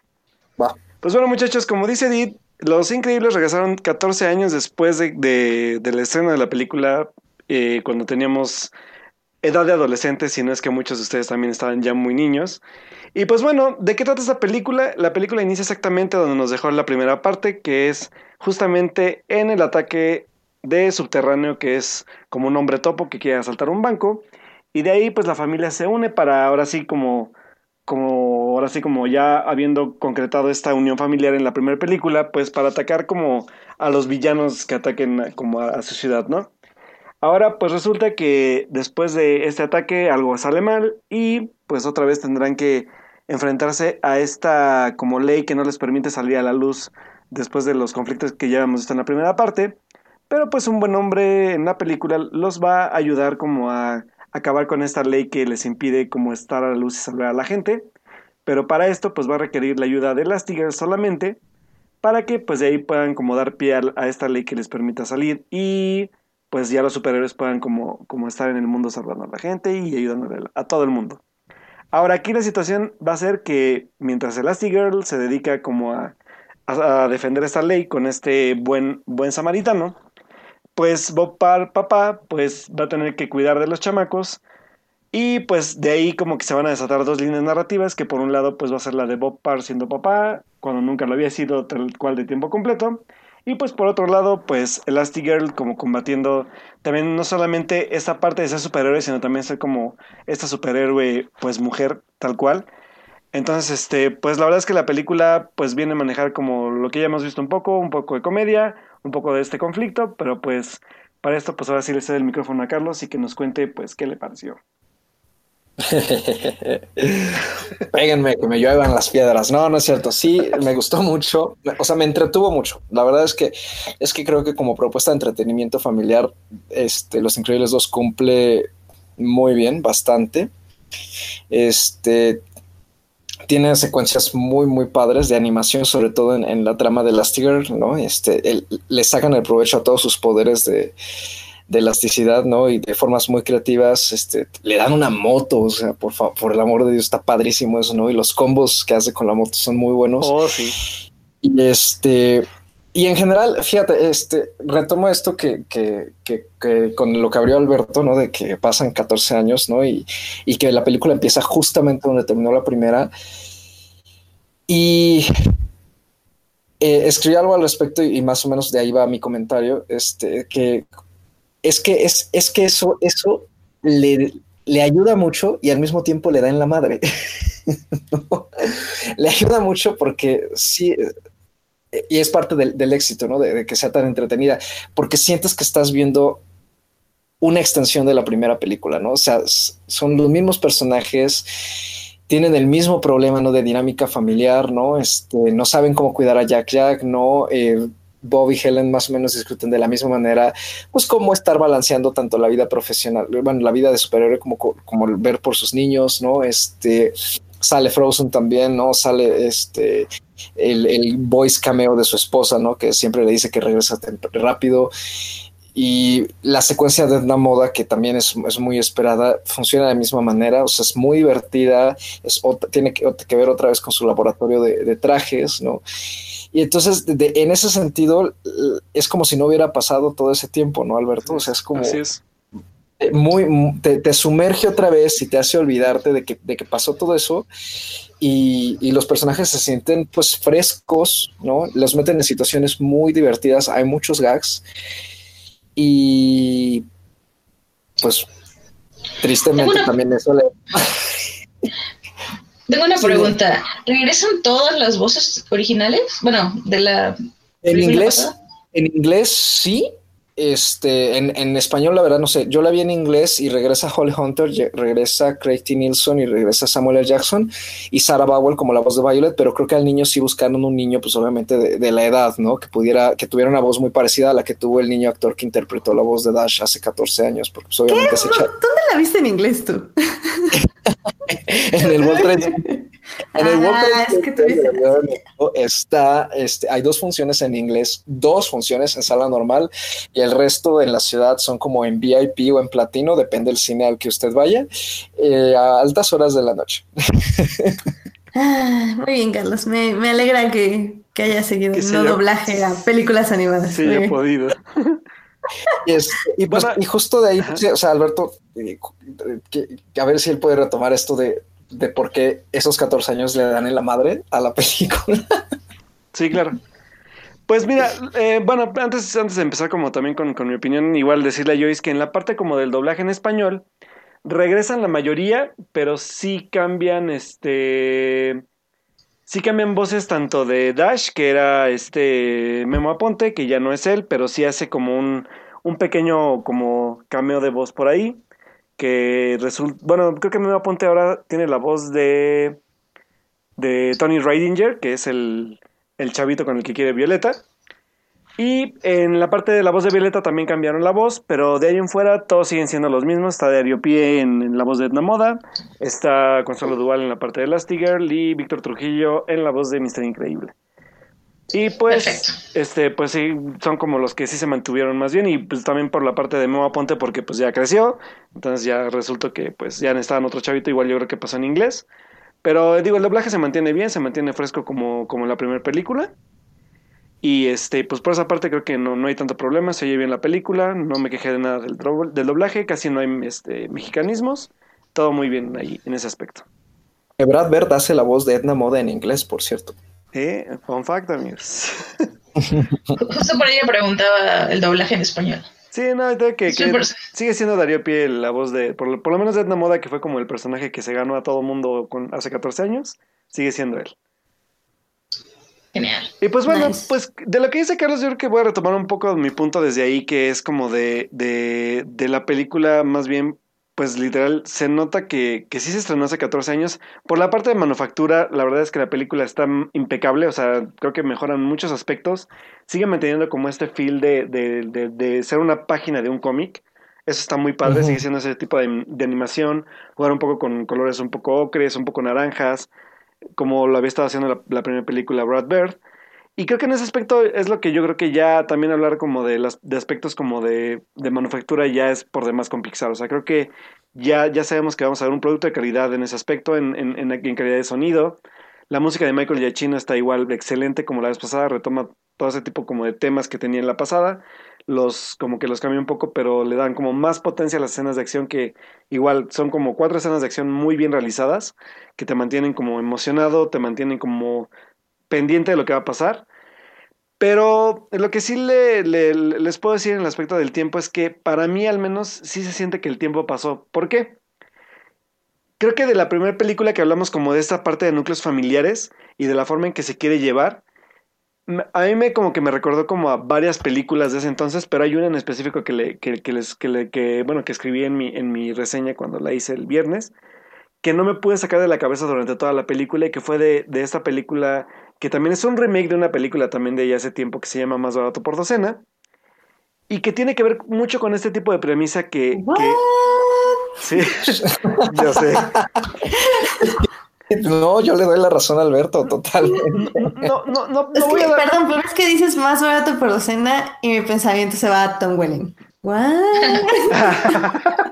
Bueno, aquí no hay Tom Welling, pero. No, No, la- ya no la verdad- gracias. La verdad, es, la verdad es que aquí la parte narrativa es como muy similar, ¿saben? O sea, es como de mamá encuentra un trabajo que, que ella quiere buscar y que más bien le va, va a dar la oportunidad de crecer, mientras papá, a pesar de tener todas las cualidades que tiene, pues va a tener que, que pues, literal comerse su, como tragarse su ego de, de como de jefe de familia, porque incluso hay una parte en la película donde él dice, ¿qué vamos a hacer para salir de esta situación? Y él le dice, no, este, pues yo busco trabajo, le dice Ellen, ¿no? Y, y Robert le dice, no, no, yo trabajo, pásame los trajes, porque yo soy a final de cuentas el güey que va a mantener como, como la cabeza de la familia, ¿no? El que los tiene que sacar adelante.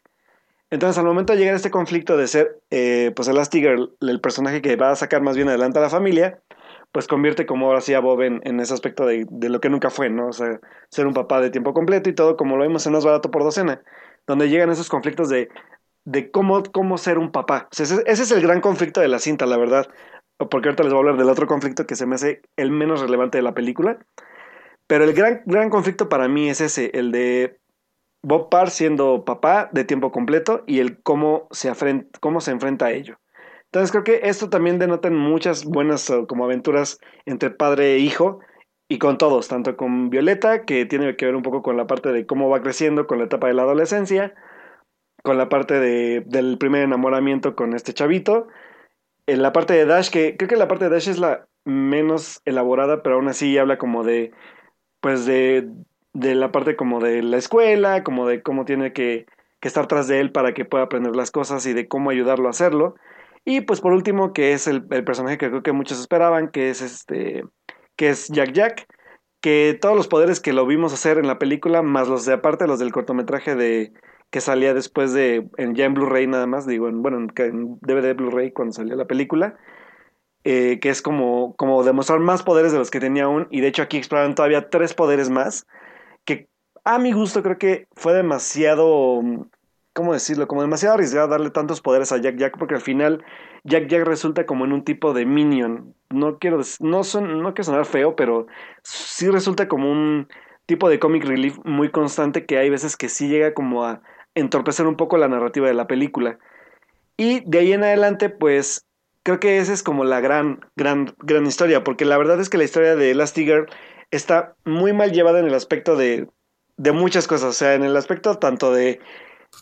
Es que por eso necesitaba que Edith y, y la vieran, porque hay una parte que sí quisiera platicar con ellas de, de los personajes que plantean, y una parte es como el villano tiene que ver mucho con esta unión de, de, de, empoderamiento femenino. O sea, son como choques de empoderamiento femenino, pero que para mí están muy mal planteados, ¿sabes? Porque quieren hacer como un tipo de contrastes que no logran definir el qué quieren decir con ese tipo de mensajes.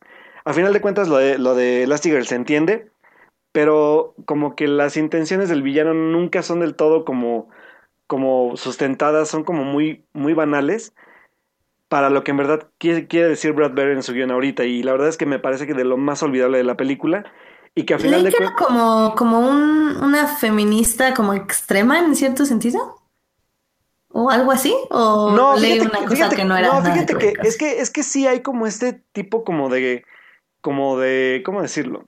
Como de, de identificación de personajes. O sea, uh -huh. ambas se identifican porque son mujeres y porque de hecho el, el, el, el, por ejemplo, de un lado una tiene el poder pero no está reconocido y por el otro lado ve a Elastigirl como ese poder reconocido que ella nunca va a tener.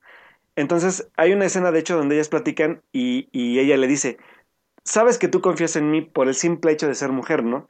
Entonces ese, ese momento que es clave de la película es como de, o sea, lo estás diciendo, pero la verdad es que no, no creo que sea como la forma en que en que se debe haber llevado, ¿sabes? O sea, como que creo que quedó Mm, mucho de ver la parte como de la exploración de esa parte de, de identificación de personajes por el simple hecho de, de, de ser del mismo género. Entonces creo que... También- Ajá. No, sigue Alberto, sí. Sí, no, creo que, que en esa parte falla y aparte porque el personaje, a final de cuentas, yo la verdad es que yo, yo platicaba en Twitter con eso, para mí Síndrome es uno de los personajes que aparte vino como a, a revolucionar los villanos dentro del cine de superhéroes que no estaba tan explorado y que creo que también, hablando de, de esta parte del tiempo, sí afecta un poco porque estamos viendo casi un, un, un mal ya común en el cine de superhéroes que son los villanos genéricos. O sea, el villano de, de esta película es súper genérico porque a pesar de que tiene intenciones son muy banales, está pobremente desarrollado para mi gusto y que la verdad si yo comparo con lo que fue Síndrome que, que aparte tenía un contexto muy interesante, aquí simplemente el villano existe por existir y por dar pie como a este mensaje, a lo mejor no, no quiero sonar como que muy feo, pero que es un mensaje sí feminista, pero que está muy pobremente llevado. O sea, creo que pudo haber ido de mil y un formas. Al final de cuentas, aquí ya entro en el. Me hubiera gustado, pero creo que sí pesa, porque el, el último acto que es en el que se dedican totalmente al, a, la, a la develación del giro de tuerca, al manejo del conflicto y a la resolución del mismo, son. Neta, ya las. Porque la pude ver tanto el día del estreno como el, el día sábado por el Día del Padre. Neta, qué acto. Qué tercer acto tan más flojo. O sea, aburrido, tedioso, predecible olvidable. O sea, la verdad es que todo lo bueno de la película son sus primeros dos actos. Pero el, segundo, el tercer acto y, la conclusión es totalmente, o sea, nefasta. Y lo, y lo más chistoso de todo que platicaba yo con Carlos cuando la vimos fue que la película parece que se repite a sí misma en muchos aspectos. O sea, la película tiene escenas idénticas en muchas formas. La escena de Etna Moda, este, las escenas de acción, el tipo de villanos a los que se enfrentan. Nada más que antes veíamos a Bob, ahora vemos a Ellen pero son como si- situaciones muy similares, ¿saben? Creo que el único, el único momento, creo que clave, que creo que sí valoré mucho, pero que a final de cuentas se diluye dentro de todo este tipo de, de cómo está llevando Brad Bear a su personaje antagónico. Hay un discurso donde, donde Ellen está buscando al, al, personaje que es el salvapantallas, y el personaje se avienta un discurso sobre el. Creo que igual podremos extrapolarlo a la, a la, a la, a los tiempos actuales, donde dice, habla al- literal al público o a la población diciéndoles que ellos son los que han permitido que los superhéroes se hagan cargo como de todo, todo el rollo de la seguridad y todo, todos los aspectos de comodidad de, la, de la que viven, porque ellos no son capaces de levantarse del sillón para actuar. Ese mensaje es muy bueno, pero hubiera sido mejor si hubieran sabido darle como un giro dentro de las intenciones del personaje en lugar de lo banal que resulta, ¿no? Y es, y es de las escenas más buenas, ¿eh? Porque aparte vamos como siguiendo a Elastigirl en esta persecución mientras suena el, el discurso de voz en off. Es, es una de las, creo que para mí, de las mejores escenas que se ven alejadas del- de la parte de acción, que a final de cuentas tienen como un significado, ¿saben? O sea, creo que eso es lo que yo esperaba. El significado que tenía Síndrome en el aspecto de nunca deberías conocer a tus héroes porque no sabes qué va a resultar de eso. Aquí simplemente pues queda como en el aire esta parte como de los superhéroes, o sea, creen que la respuesta para los superhéroes es todo, pero pues la respuesta pues es actuar por uno mismo, ¿no? Pero a final de cuentas nunca se, se deja entrever. Y pues sobre todo porque también volviendo a la parte de que la película se repite en sí misma, no es, no es spoiler nada, pero la película exactamente empieza como, digo, acaba como acaba la primera parte. Y que me preocupa un poco porque quiere decir que posiblemente Pixar y Brad Bird están pensando en hacer una tercera parte. Y que no sé en realidad si sea totalmente necesaria, porque yo honestamente, si la segunda parte de Los Increíbles no se hubiera hecho, no me hubiera importado que no existiera, la verdad. O sea, creo que es una película que no aportó en nada, sobre todo por el aspecto de que me recordó a tantas películas previas que no, esta parte como de originalidad que tenía la primera, porque obviamente también tengo que decirlo, era un momento en el que el, el cine de superhéroes estaba iniciando, y creo que fue también lo que le ayudó mucho a la película, y aún así lo vuelvo a decir, el villano era otro tipo de villano que el de acá. Creo Era que es- un troll de Star Wars. Ajá, literal, o sea, eh, y con- concuerdo, porque ahorita, bueno, ahorita platicamos eso, pero hice- hice un retweet de una, de un, de una persona de Estados Unidos que hizo un comentario sobre cómo se define al, al, al personaje de Síndrome en la primera película extrapolado a estos tiempos ahora. Pero la verdad es que, pues, el personaje del villano principal, pues no, no, o sea, la verdad es que no, no aporta nada y literal, el final es anticlimático. El, tercer acto es súper anticlimático, por ta- no solo por ser como predecible, sino también lo que creo que eso no, no, no, lo- no lo había platicado con Carlos, pero también el, es tan pobre el personaje que tiene que usar otros como secuaces, entre comillas, para poder darle como emoción a la secuencia, ¿sabes? No sé si tú notaste eso, Carlos. No, totalmente. Mira, retomando un poquito lo que dices sobre esta escena de empoderamiento entre ellas, entre, entre esta, pues, especie de genio tecnológica, ¿no? Que la verdad es que no, tampoco exploten mucho eso, es, es genio. Tú tienes que asumir, que aceptar que ella es genio, pues porque así te lo plantean. Así es. Este, y Elastigirl es una escena que yo creo que pega, lo que, lo que decías de que, de que no, no se ejecuta bien, Alberto, es porque la, digamos, el, el plot twist, el plot twist, entre comillas, llega a los cinco minutos de esa escena.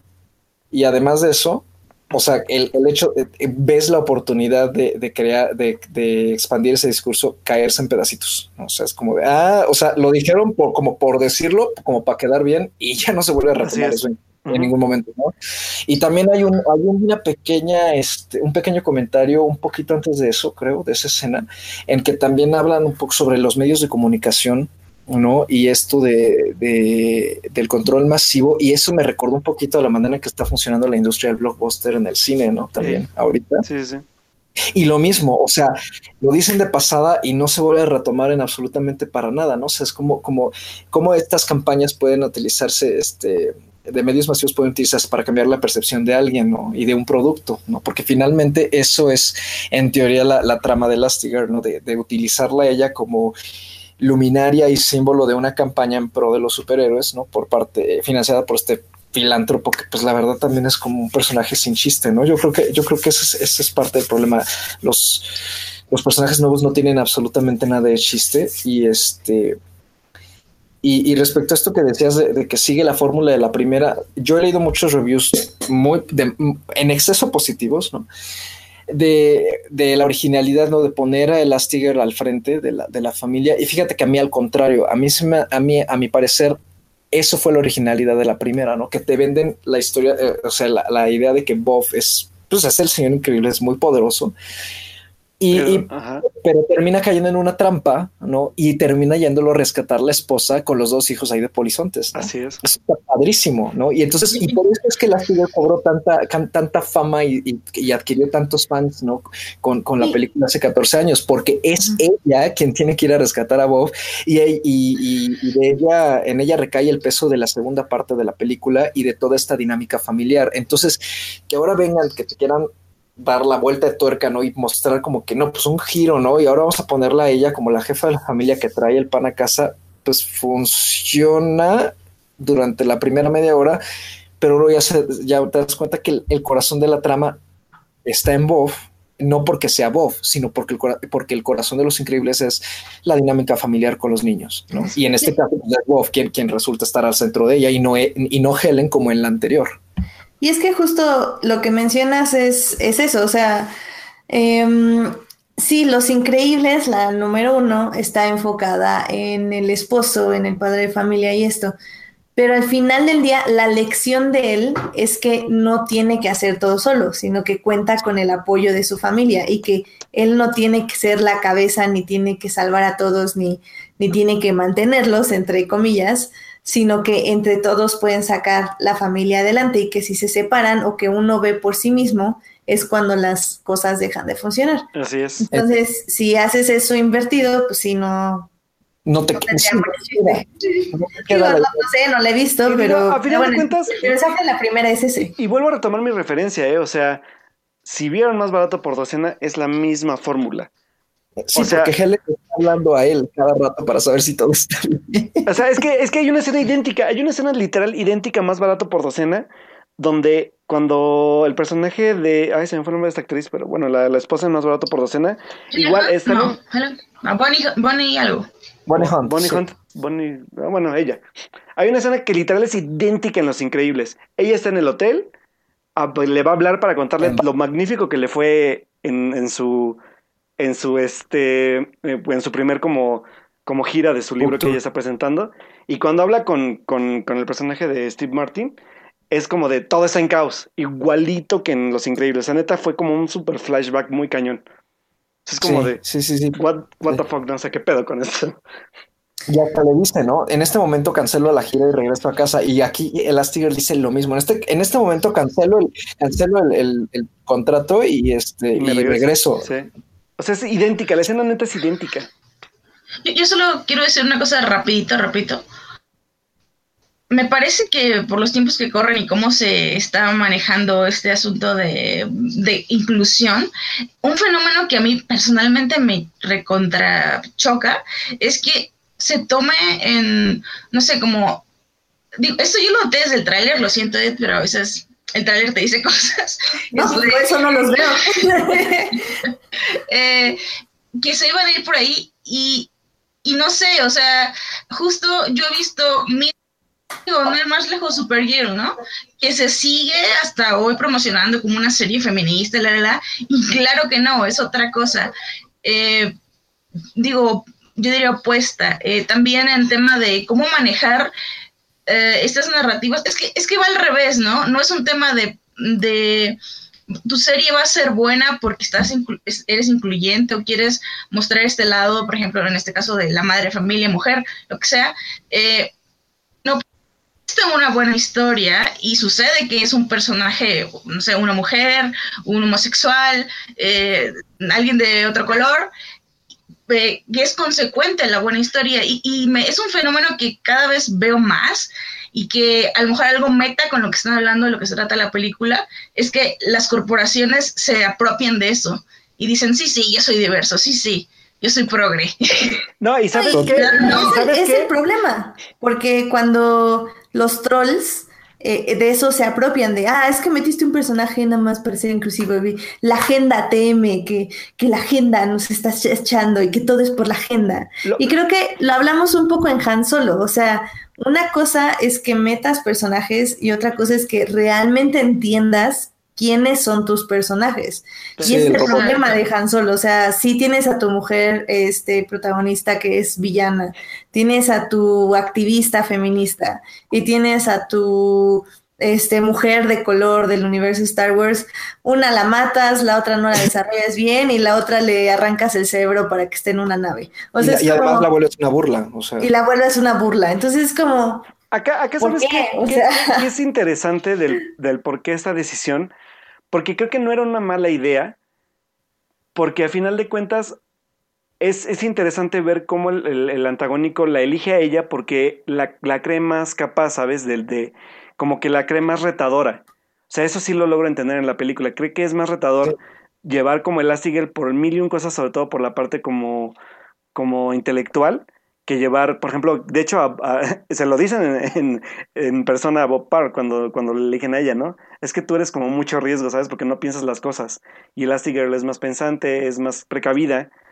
Entonces, este tipo como de, de, de señales son las que también al, al, antagónico como que la- le hacen ver atractivo como a su, a su contrincante, pero a final de cuentas, a pesar de que literal es lo que estaba como pensando, que, que, que el antagónico de ahorita es como muy similar a Síndrome porque no tiene ningún superpo- superpoder y se apoya de la tecnología, sigue siendo fallida la forma en la que tratan como de llevar esta contraparte, ¿saben? O sea, como que no, no porque al final de cuentas hasta como que intentan hacer como un tipo de empatía entre, entre ambas y no se logra. O sea, nunca se siente en la película, se siente de hecho hasta muy forzado. O sea, o sea Ujú. ahora sí que literal es como de llevarse bien por el simple hecho de ser mujeres a como mantener algo como en común, ¿saben? O sea, creo que hasta Ellen encuentra más sentido de pertenencia que el, que el antagónico. O sea, como que ella nunca denota el por qué.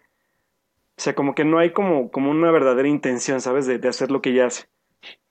Y aparte de eso, tienen con- en su contra que justo estos dos personajes nuevos, entre los cuales pues uno de ellos es el, el villano, este, son dos personajes ah, no solo desagradables, sino pues que este, la verdad es que este, incluso las voces, ¿no? Bueno, no sé si en, en, español, pero en inglés las voces están, pues, con flojera, ¿no? La verdad son dos personajes de flojera que sí, a pesar de que la trama de Elastigirl te intenta crear mucho suspenso, el cual es inútil porque tú te das cuenta de que algo anda mal en los primeros 10 minutos. No, o sea, es que, o sea, aparte, el, el, la revelación del villano es súper obvia, neta es obvia. Sí, sí obvia. Es, extremadamente obvia. Desde los primeros 5 o 10 minutos ya es como de, ay, estos van a estar detrás, obviamente, ¿no? O sea, es, por eso es la misma fórmula que síndrome, ¿no? O sea, es, lo mismo. Síndrome al final resultó siendo el villano cuando él era el que quería darle esta nueva oportunidad al señor pero, increíble. Pero ojo, porque, el, o sea, eso es lo que también yo hablo cuando, cuando hablé en Twitter de síndrome que he hecho por ahí me peleé con Paulina.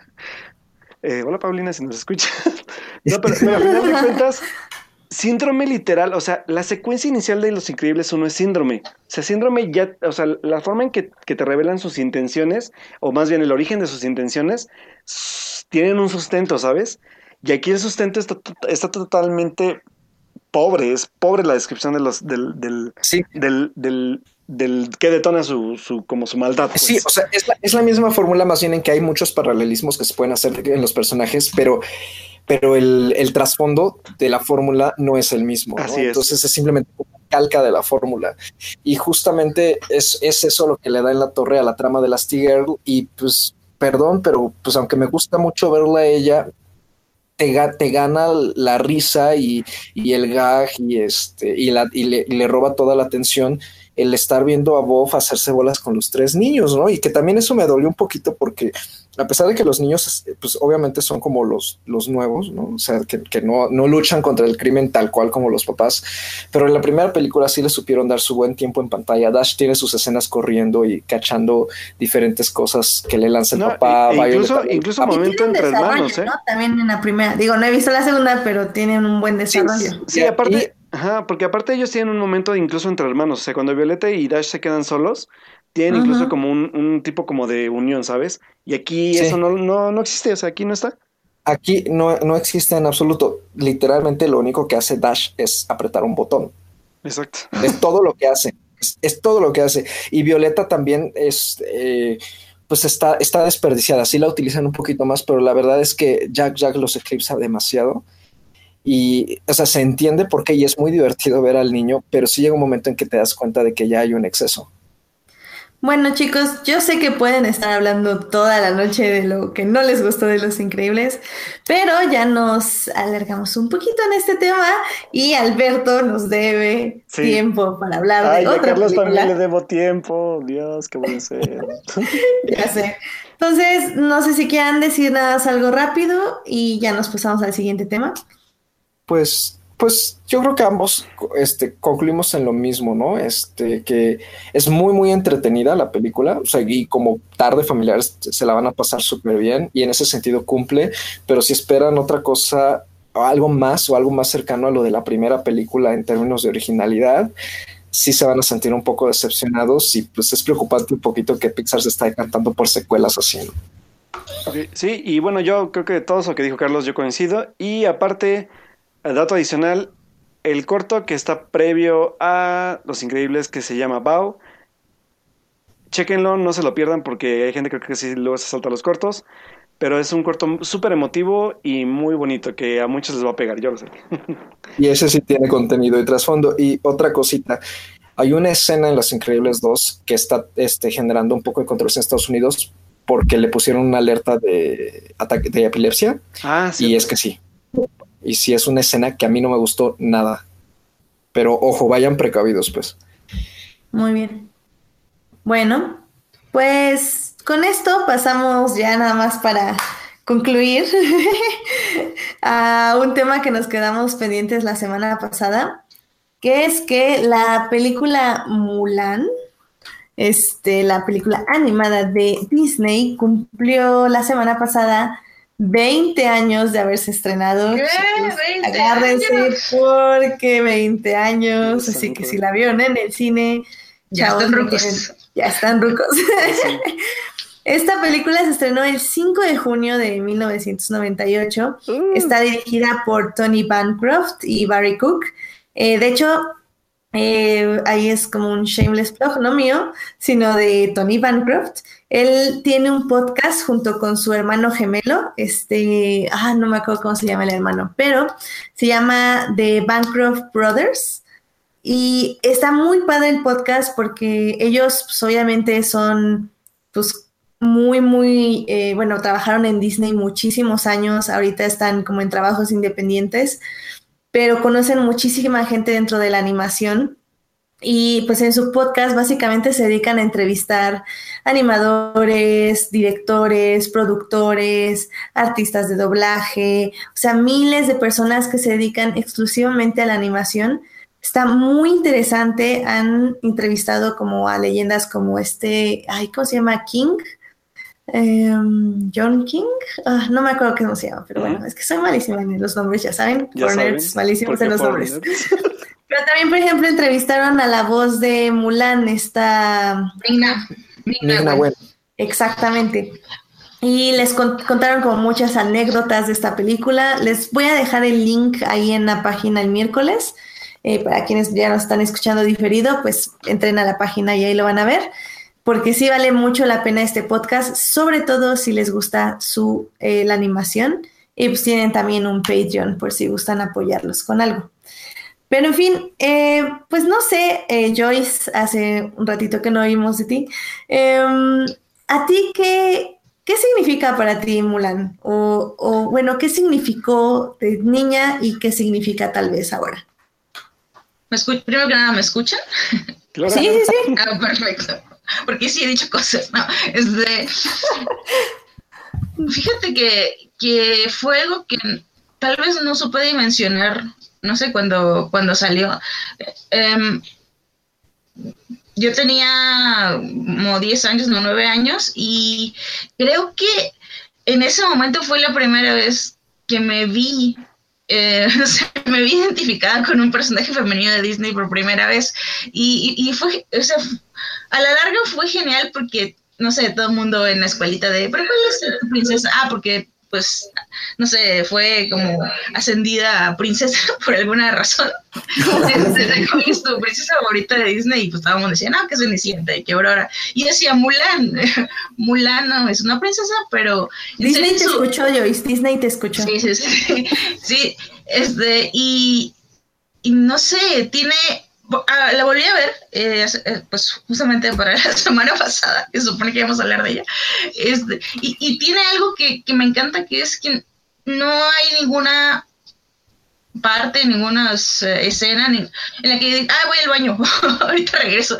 Toda es, o sea, todo es muy dinámica y también es muy emocional y sabe hacer como esa mezcla de la emoción, del humor también. eh, y nunca, no sé, siento que no tiene, no tiene picos bajos. Me, me- me mantiene así sentada viendo la película cada vez que la, que la vuelven a pasar. Y tiene personajes memorables. O sea, creo que es la única película donde de verdad me acuerdo de todos, así de todos, no se me olvida ninguno. Me lo sé todos. Y, y no, no es una película que vea todos los fines de semana, ni mucho menos. Entonces, em, hoy por hoy, creo que sí veo que fue un parteaguas para Disney para darse cuenta que tal vez eh, esa fórmula de la princesa ya se había muerto. ¿Cuál, fue la, no sé cuál fue la princesa anterior a, Mulan, pero digo, de ahí, de, de Mulan se empezaron a hacer muchas, mm, digamos, personajes femeninos diferentes. Ent- entonces creo que sí significó algo para Disney. Nada más quería agregar eh, para lo que decías de, de Tony. Ma- Bancroft y Barry. ¿Barry qué? Barry Cook. Este, a esta Rita His- Hisao, que ella fue guionista, me parece también de Mulan, y ella eh, obviamente tiene, digamos, eh, ascendencia china, y eh, participó tanto en Los Años Maravillosos como en Toy Story 2. Estuve buscándola, pero no vi como qué está haciendo hoy. Hoy en día no tengo la menor idea si sigue siendo parte de Disney, pero sí, eh, creo que mm, en ese sentido podría decir que tal vez se nota eh, la mano de alguien ahí. eh, obviamente, con todo y que cometieron esta locura de poner geishas en, en, en pero bueno, este, eh, todo lo demás eh, está, está bastante. Creo que hasta hoy dura, mm, perdura muy, muy bien. Que una, una película de esas que puedes volver a ver sin ningún problema. Y igual hasta es relevante el día de hoy. Sí. Dato adicional, antes de Mulan fue Hércules. Ah, bueno, ahí está, Megara. Ah, Y antes de Hércules los fue Dame, Pocahontas, que también no son como las típicas princesas en apuros, ¿no? Claro. Exacto. Pero O sea, lo que pasa es que ves que Megara no era como o sea, la protagonista ni ay, se me acaba el nombre. Este bien. ¿Cómo se llama? la de Jorobado. Sí, no sé. Esmeralda. ¿No? Esmeralda. Esmeralda. Esmeralda. Decir Jasmine. Este, eh, sí, sí, y entonces no, no ocupan ese, ese puesto, ¿no? Ese, ese, ese rol de protagonista, pero igual ya venía asomando lo que Disney quería hacer y creo que con Mulan se concreta muy bien. Mm, ¿Tú, Carlos, recuerdas Mulan? ¿La viste en el cine? Sí, la vi en el cine y me encanta esa película. Ah, Yo, al contrario de, de Joyce, sí hay una escena que a mí no me gusta en general y, y- y cu- cuando la- creo que la volví a ver, no, no sé si está en Netflix, pero una de las veces que la volví a ver, No, no está en Netflix. La busqué para verla hoy y no estaba. ah, sí me levanté, me acuerdo que la pasaron en la tele y, y- y me levanté, este, a- creo que a cenar o algo así. Es este, la canción de los soldados. No, no es una Mm, como- claro, claro, la de vencer, debemos ser cual Sí, feroz torrente. Ajá, como lo de, lo de, ah, no, no, no, no, no, no, esa no, la otra, la de mi chica es, Ah, sí. odio. No la una chica cerebral. Sí, sí está como medio, tiene como contenido medio.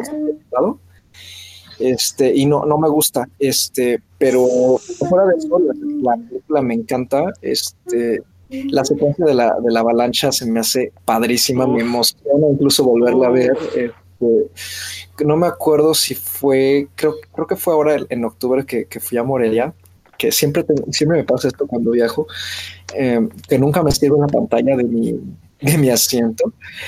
Y entonces, entonces no pude ver nada y otra persona se puso a ver Mulan. Y entonces yo la estaba viendo como en diagonal. Pues le hubieras Y- dicho, invítenme a verla. Pues obviamente yo no podía escuchar nada, pero me sabía todos los diálogos. ¿no? Claro. Estoy disfrutando como si, como si tuviera el audio, ¿no? Entonces me, me gusta mucho esa, esa, esa secuencia, a mí me encanta. Y otra cosa que a mí me gusta mucho es el enfrentamiento final con Shan Yu en el techo. En general todo el enfrentamiento, pero sí, sí, sí, sí. cuando él le dice, se, te acabaron las ideas, ¿no? Y le trata de clavar la espada y ella se, las, se la quita con el abanico y hace esa pose. Es una de las poses más sexys del mundo animado de Disney. Oh, sí. Es un padrísimo y además, o sea, para mí fue como de, es que no hay nada como ver a una mujer pelear. O sea, como poner en ese plan de, te voy a dar una madriza ahorita, te gusta, ¿no? Me encanta eso, de veras, me, gusta muchísimo y es algo por lo que aprecio mucho el personaje de Mulan y además, este, como, como acaban de decir ustedes ahorita, ¿no? Que creo que sí ayudó a, a darle un giro, ¿no? A, las ideas de las pr- princesas, entre comillas, porque pues, finalmente ni Esmeralda, ni Megara, ni Mulan son princesas, pero que pues Disney po- podía presentar este, personajes animados muchísimo más elaborados que simplemente la chica en apuros, ¿no? Sí. Sí, sí, sí, sí, sí. Alberto, no sé si tú quieres decir algo. Yo solo puedo decir que recuerdo aquel día. no, es que ¿sabes qué? Que ¿Cuándo dices que se estrenó? En el 90 y- 98. Pero tú dijiste junio. 5 de junio. Es que sabes que yo recuerdo que fue un día del niño cuando la vi. O sea, lo- Mm, a A lo ver. mejor la volviste a ver en un día del niño. No, porque yo recuerdo, es que fue, de hecho fue el día del estreno y ¿saben qué? Porque la vi en una matiné a las 9 de la mañana. 19 de junio se estrenó mañana. O habrá Esto- sido que estoy... En México. Fíjate, o igual sabes que estoy pensando que fue con- más bien cuando un día que salí de clases de ya de, del curso escolar. Pero Probablemente. el chiste es que yo la vi exactamente No, porque- 3 de julio, dice, aquí en México. de julio. Entonces seguramente sí fue cuando salí del curso escolar de ese momento que, que creo iba en cuarto año de primaria. Antes acuérdate que salíamos así como por el 3, 4 de julio. Sí, sí, supongo que sí, porque me acuerdo que fue como, como que ya yo estaba libre de algún evento de la escuela que ya, porque de hecho fui a desayunar y saliendo a desayunar muy tempranísimo, a las nueve y cuarto, nueve y media de la mañana me, me llevaron a ver Mulan. Y aparte que me tocó la sala casi vacía, recuerdo que era una pantalla muy grande de esa sala de cine. Y la disfruté como no tiene idea. Aparte, ¿saben qué? Que, que me acuerdo que ni siquiera la vi desde el inicio. L- Llegamos un poquito tarde y la vi cuando está guiando al perrito para que, para que le dé de comer a las gallinas. Ujú, A, sí, sí, sí. a hermanito. Hermanito, sí. Pero me, me acuerdo súper bien, no sé por qué, pero me acuerdo súper bien de, ese- de esa vez que la vi y aparte la escena de la avalancha creo que me dejó muy marcado porque fue una gran escena, o sea, la animación, la forma en que, en que, o sea, dije, güey, ¿cómo, ¿cómo hicieron para animar tantos caballos, tantos villanos en, en esa toma, no? Entonces fue como de wow. O sea, la verdad es que yo recuerdo mucho esa película por eso y pues obviamente por, por Mushu. La verdad es que a pesar de que ahí todavía no odiaba a Derbez, creo que debe ser uno de sus mejores doblajes para mí, en lo personal. Y pues sí, o sea, la verdad es que Mulan, aparte tiene, aparte tenía, yo creo que para nuestra, nuestra edad, ver ese tipo como de situaciones, ¿sabes? Como de, como de estás en una sociedad donde, por ejemplo, ella por ser mujer no podía como hacer nada. El, el simple hecho también de ver, por ejemplo, a, lo- a todos sus amigos vestidos de geishas. O sea, fue tan, era tan, era tan divertido y a la vez era tan. Disney tenía tanto tacto para, para presentártelo sin, sin caer como en lo, en lo burlesco o como en lo. como. ¿cómo decirlo? como. ¿Cómo puedo decirlo? Como un poco como. como fuera del. fuera, como, como quitándose un poco el tabú, ¿sabes? Sí, exacto. O sea, fue, fue- es, es tan, es, tan, es tan puntual la película y a la vez tan, tan bien realizada que puede ver una persona de cualquier edad, incluyendo niños como nosotros, que, que, que creo que es una película que también marca un poco por eso, por el tipo de personaje que era Mulan. Y, y también la forma en que tenía que ver como en este núcleo familiar que estaba también muy cegado por esta parte como de, de tú no puedes hacer este tipo de cosas por ser mujer o, o el simple hecho de que yo tengo que llevar también como la batuta en esto. Porque aparte, a mí lo que me gusta de esa historia es que el personaje del papá de Mulan es, un- es una persona débil y aún así siente como esta, este compromiso por su cultura de estar en la guerra, ¿no?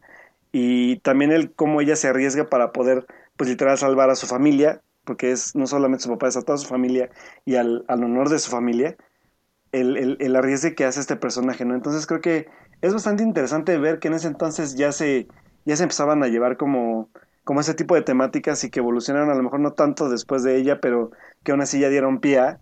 Y creo que, pues de todo, o sea, la película en animación, en aspecto de historia, el mismo musical que yo difiero con Carlos, creo que Mi chica es la razón es un- una de las canciones más divertidas que le he escuchado a Disney. Sí. Este, no sé, o sea, es una, es una, es una gran película. O sea, la verdad sí le tengo mucho cariño a la película. Incluso, o sea, te puedo decir que tan, tan, de esos, de esos clásicos de Disney que sí te marcan, que incluso me acuerdo que cuando la apartabas en un videocentro, o sea, videocentro, ¿eh? Bueno. Te regalaban, te regalaban como dos, bueno, eran como varios sets, tú elegías tu set de, de como de juguetitos, como de estos de, para poner en tu lápiz. ¿Cómo se llaman? Ah, qué. ¿Qué no pones? Que ves que le ¿De pones a-? Pero arriba de la goma del lápiz ponías, pu- podías Ah. poner algo. Sí, sí, sí, ya me acordé. Y, tenía una gárgola. y era, y era, bueno, a mí me, yo me acuerdo que yo pedí al, al uno, ¿cómo se llama este? Al, al malo maloso. Shan Yu. A Shen Yu y a, creo que era Mulan, era Shen Yu y Mulan. Eran los dos que, te- que, que había y estaba también el, el Mushu y el Grillito y otro creo que eran dos de los de los amigos de Mulan del, del, ejército. Pero está, o sea, te digo que sí me marcó como mucho el, el, el- la película en esa parte de mi infancia, yo creo. No, y, y como dices, o sea, ah, es que es, es muy interesante cómo justo hoy, por ejemplo, estuvimos diciendo mucho acerca de la agenda TM y lo que sea, pero creo que si una película como Mulan la estrenamos en este momento, todos los trolls se pondrían súper locos porque tiene claramente muchos signos de la agenda TM y etc. Y, cuando realmente no era o- bueno, es que la agenda no existe, pero no les digan. Este, realmente es como, como simplemente mostrar a la gente como humanos cuáles son sus debilidades, cuáles son sus fortalezas y, y como dice Joyce, o sea, algo que yo amaba de Mulan es que justo eso, o sea, no, no era una princesa en el aspecto de que mm, su meta simplemente era proteger a su familia y y la forma de protegerla era diciendo, ¿sabes qué? O sea, eh, sé que tú me estás diciendo que no puedo hacer esto, pero yo lo voy a hacer para protegerte a ti. Y al final del día, tal, ni siquiera es eso la trama, sino la trama es como la búsqueda de identidad. O sea, decir, em, yo no soy esta persona que ustedes quieren que sea, pero al mismo tiempo yo no sé quién soy y tengo que ir a buscar esto en, en lugares que tal vez no crean, no creen ustedes, este, mi familia, mis amigos, mi círculo social, o sea, un- no creen que sea como el lugar donde debería o donde podría encontrar yo mi identidad, pero voy a ir ahí y la voy a buscar. Y, y creo que he visto muchísimas cosas en Tumblr y en Twitter y así de, de cómo Mulan, o sea, no solo era eso de, del lado feminista, sino también era como hasta una metáfora, por ejemplo, puede ser una metáfora transexual, puede ser una metáfora de identidad LGTB, puede ser una metáfora de nada más de identidad, como estoy diciendo. Em, también tenemos al ícono bisexual Shan, ¿cómo se llama? Li Shang, que, que era muy interesante como primero admira a este compañero suyo que es Pink, porque, porque son, son compañeros, ¡ay! y, no, y no hay ninguna este, atracción sexual, ¿eh? no se crean.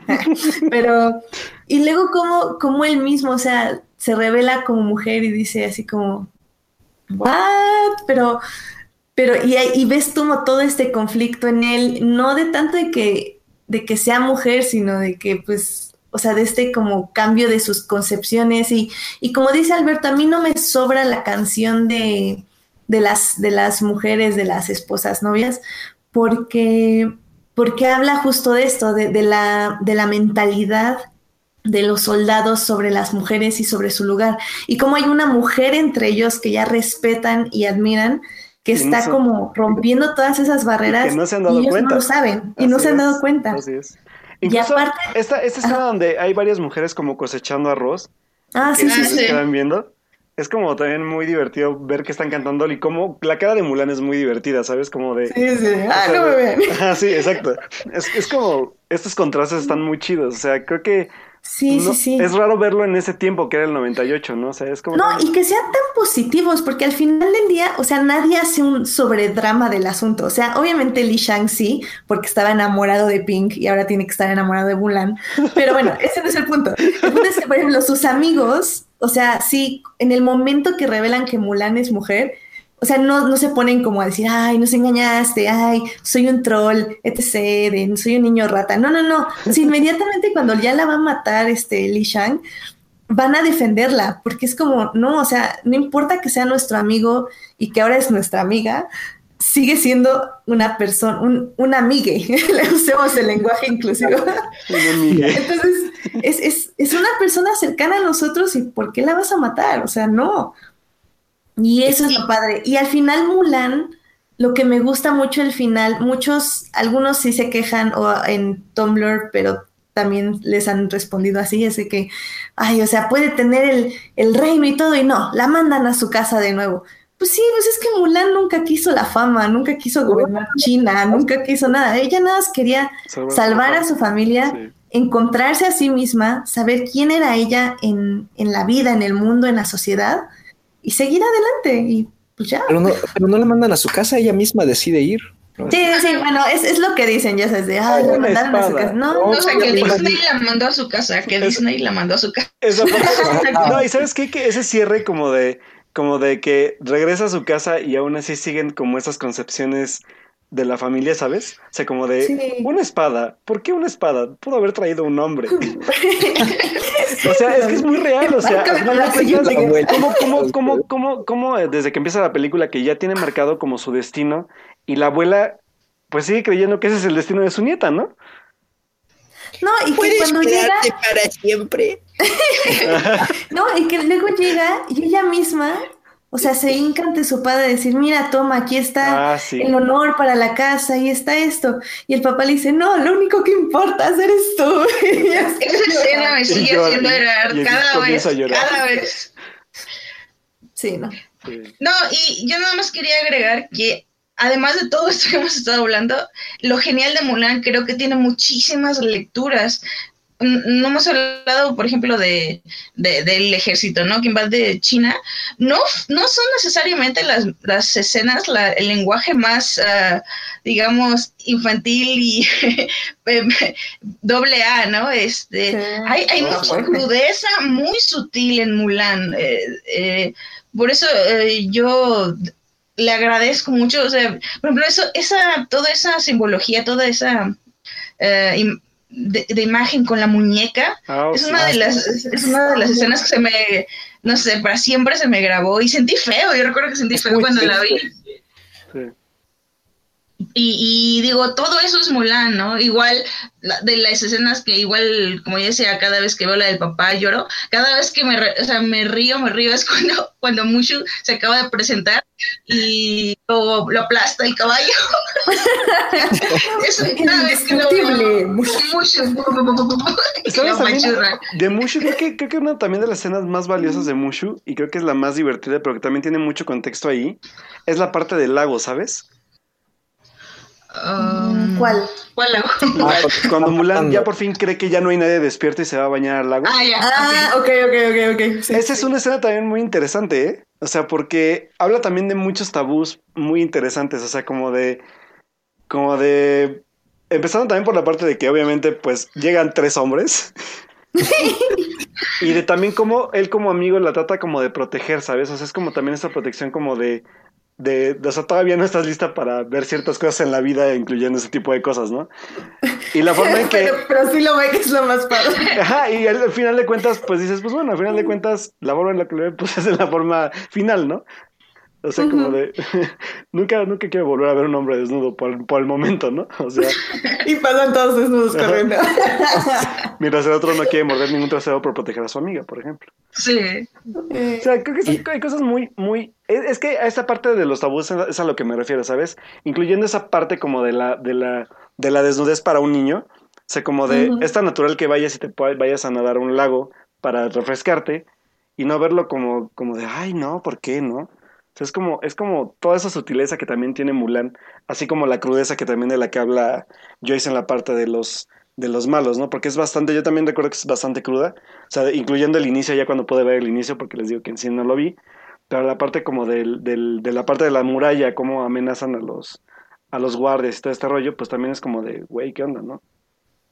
Ah, sí, sí. Y porque aparte, Shen Yu nunca es, nunca es este, nunca es nada sutil, o sea, es, es, es, eh, eh, más bien sí es, una, es un personaje muy sutil y muy poético a mi parecer, pero también es muy violento porque nunca deja como, como este poderío, ¿sabes? O sea, ya la, de hecho lo demuestra en la batalla final. O sea, la batalla final es como súper, yo aquí soy el chingón y me, me, me impongo a ti. ¿Qué ibas a decir, Carlos? Y fíjate que no, hemos comentado una escena que creo que es la escena más icónica de Mulan, que es cuando se corta el cabello, uh. que me parece una maravilla en musicalización, ¿no? Y, creo que esa escena es, es, muy importante porque justo también puede servir como un gran ejemplo y reflejo de, de todas los, las problemáticas y de, de, de, los diferentes puntos de vista que se pueden sacar de Mulan, o sea, el de la identidad, ¿no? Sea sexual, sea de otro tipo, este, el del ejército, ¿no? Este, el del honor, todo lo que ya hemos comentado está muy, muy reflejado en esa escena y hay mucha gente que yo creo que, puede tomar esa, esa secuencia como un momento importante que, hasta inspirador, ¿no? Incluso para, para aceptarte, eh, aceptarte a ti como una nueva persona, por ejemplo, no sé, o sea, situaciones similares yo creo y, creo que eh, ese es, ese es parte del gran legado de, Mulano, ese, ese cambio de, identidad que ella se da y que ella elige tomar este, y, que está muy consciente de lo que está sacrificando. No, y, justo lo que dices, o sea, la canción, esa canción es la canción de, de o sea, sé que, que, la persona que soy no es de su agrado y, les estoy fallando. O sea, ¿cómo, ¿cómo Mulan siente la culpa sobre la persona que es? Y como, como tú dices, como nada con el simple hecho de cortarse el cabello, dice, ¿saben qué? No, no, no dice como me vale lo que piensen de mí, porque obviamente eso no, no es lo que dice, sino como, o sea, como lo siento mucho, sé el dolor que les puede causar esta identidad, o sea, mi identidad, pero es algo que tengo que hacer. y Sí. es algo que tengo que, sacrif- que sacrificar cosas para dar mi, para, para encontrar esta identidad. Y que, Es y como, lo siento mucho, pero lo voy a hacer de todas formas. sí, Exacto. y, que al final de cuentas creo que, creo que la parte musical que creo que es de esas veces que sí la música tiene mucho que ver. Por ejemplo, la lírica de, de reflejo es es súper evidente en lo que Sí, va a sí. pasar adelante, ¿no? Entonces creo que ya llegando al punto de la parte del corte de cabello, creo que es como ese, ese cierre de esta elipsis sobre la identidad de la que hablamos. Y que también le comparten. Eh, perdón. No, no, sigue, yo- sigue Joyce. No, no, solo que, solo que Mushu y el grillito también son como impostores en ese sentido, ¿no? El grillito al final Sí, no era de la suerte y Mushu está, está como haciéndose pasar por el dragón que rompió. Claro, son, son diferentes formas de identidad. Sí, estoy, Sí, estoy completamente de acuerdo. Y ahora yo pregunto rápido el remake. Ay, no. Ay, no hablemos de. Yo creo que ya hay que cortarle aquí. ya nos extendimos un montón. Me va a dar mucho coraje si, por ejemplo, esa escena que a mí me gusta mucho, ¿no? Y que funciona de maravilla, hacen algo como lo que hicieron con la Bella y la Bestia, que tomaron el baile desde la cintura para arriba y no se ve nada y bla, bla, bla. Y pues igual aquí, ah, pues mira, de allá lejos que se vea cómo se corta el espe- en el- Mira, ¿quieres malas noticias? Liu Shang no va a salir en la Sí, película. exacto, es lo que iba a decir. Es No, pero no, que sí, ¿no? No, no, no, No. Es una noticia Fortnite de hace unas semanas. y, y, y no va a tener música y creo que no sé si Mushu va a salir porque no han dicho nada sobre Mushu, pero la verdad no se ve bien, seamos honestos.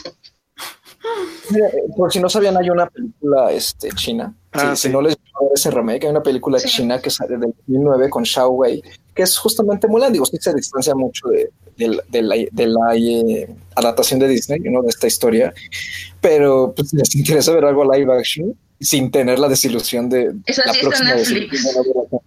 Ándale, puede, ¿Cómo se llama? ¿Cómo se llama? ¿Mulan? Mulan. Ah, Mulan, no sé. Ok. Live Action Mulan Netflix. Muy bien. Bueno, porque algo que no dijimos rapidito es que está basado en un mm, poema, en un, digamos, un mito literario que hay, como que no se sabe si fue verdad o no. Entonces tiene toda esta... Sí ha tenido muchas representaciones. Ah, por cierto, hay una que Ming-Na Wen le dio RT hace algunos meses de una, digamos, una representación de niñitos chinos y es genial. Le voy a pasar el link a Edith para que lo ponga en la página porque es así genial, genial, genial. De verdad, véanlo. Bueno, chicos, No pues es yo creo que con esto. Perdón, Carlos. No, no, me iba a preguntar yo, es que si no era lo de, lo de unos niños chinos que están cantando la canción de, de la casamentera y de todo Sí, eso. sí, sí, sí, esa es. es. Pero son, son, son un par de canciones, pero de verdad, o sea, yo no sé quiénes son esos niños, pero tienen más talento que la mayoría de los actores que yo veo todos los días en, en mis series. Pero es, es, es- es fabuloso. Pues bueno, ya con esto terminamos el programa porque empezamos este temprano y vamos a terminar igual de tarde. Igualita. Minutos antes, Este- pero igual. Sí, minutos antes, pero sí. Em, Carlos, ¿dónde te podemos encontrar? Danos tus redes sociales. Eh, bueno, chicos, este, a mí me pueden seguir en Twitter, en Charles eh. Este, ahí pueden eh, pues, ver todo lo que escribo sobre, sobre diferentes temas, ¿no? Todo lo que me guste, me llama la atención. Este, ahí pueden mandarme tweets sobre cualquier duda, comentario, queja, lo que sea. Me pueden seguir este, también en, en Sector Cine, donde publico regularmente eh, desde notas de entretenimiento hasta cosas un poquito más reflexivas, ¿no? Este, y también me pueden seguir en mi perfil de Letterboxd, cuyo enlace está en mi perfil de Twitter. Y ya empecé a actualizar otra vez mis reviews, entonces ya. Ahí pueden ver las películas más recientes que veo. Excelente. Joyce, ¿dónde te podemos encontrar? En Twitter, mi cuenta personal es BBJoy3 y la, el Twitter de mi blog, un poco abandonado de momento, es la mesita de Notch 3 y mi Tumblr es la mesita.tumblr.com, pero ya pronto voy a regresar con las recapitulaciones de Buena Narp cuando regrese, porque las hago y, y son, es una serie muy divertida. Ahí, ahí me pueden encontrar cualquier publicación, ahí la encuentran. Excelente. Alberto, ¿dónde te podemos encontrar? Pues bueno, a mí me pueden encontrar en Twitter como Alberto Molina, con doble O Molina. Y pues como cada semana estoy escribiendo para Síntesis Hidalgo mi reseña donde escribí esta semana sobre Los Increíbles 2, por si quieren profundizar un poco más sobre lo que pues opinen sobre la película. Y pues igual ahí en Twitter podemos estar hablando de pues tanto de series como de videojuegos, como de cine, como de temas geeks y algunos que otras cosas también pues de temas variados. Y pues ahí cualquier comentario, como dice Carlos, opinión que tengan, pues ahí podemos ampliar un poco más la plática igual después del programa. Y a mí me pueden encontrar en HT Idea. Ahí voy a estar básicamente llorando porque ya salió la nueva temporada de Queer Eye, que a Joyce y a mí se nos olvidó platicar en las series. Luego, luego le hablaremos, luego le hablaremos porque desde el primer episodio, minuto 5, yo ya estaba llorando. O sea, no puede ser Queer Eye, no me hagas esto. Pero sí, entonces ahí en mi Twitter pues estoy comentando series, películas, libros y pues probablemente más partidos de fútbol, sobre todo el siguiente sábado que juega México a las 9 de la mañana. Y estaré yo con Joyce hablando del partido porque Alberto y Carlos no ven fútbol. Yo igual Pero bueno. es uno. Y. Excelente. y pues Joyce y yo estaremos apoyando ahí a, a nuestra selección y también diciéndoles que obviamente queremos ver más a la selección femenil y en un futuro, esperemos no tan lejano, un mundial femenil de fútbol, ¿por qué no? Aunque los trolls nos ataquen, ¿verdad, Joyce? Sí, digo, mundial sí hay, lo que pasa es que México nunca calificaba. Sí, no, y, y lo peor es que no se saben los nombres de la selección femenil, eso es imperdonable, la verdad, pero bueno. Ay, no seas troll, Alberto, no seas troll. Pero bueno, pero bueno. Eh, muy bien, pues gracias también a, por acompañarnos en esta transmisión. Ah, estuvo Melvin un ratito, también estuvo Edgar Pérez, Jorge Arturo Aguilar, eh, Manuel Coutinho, eh, Alberto Morán también estuvo un rato, este Julián García y Saray Hernández. Muchas gracias por acompañarnos en nuestro super chat. También muchas gracias a quienes nos oyen durante la semana en Hearties y en iTunes. Este programa estará disponible ahí a partir del miércoles en la noche. Pues muchas gracias por acompañarnos, Carlos y Joyce. La verdad estuvo muy padre el programa. Y aunque estuvo un poco largo, porque siempre nos pasamos, nos, nos alegra haberlos tenido en nuestro nuevo horario.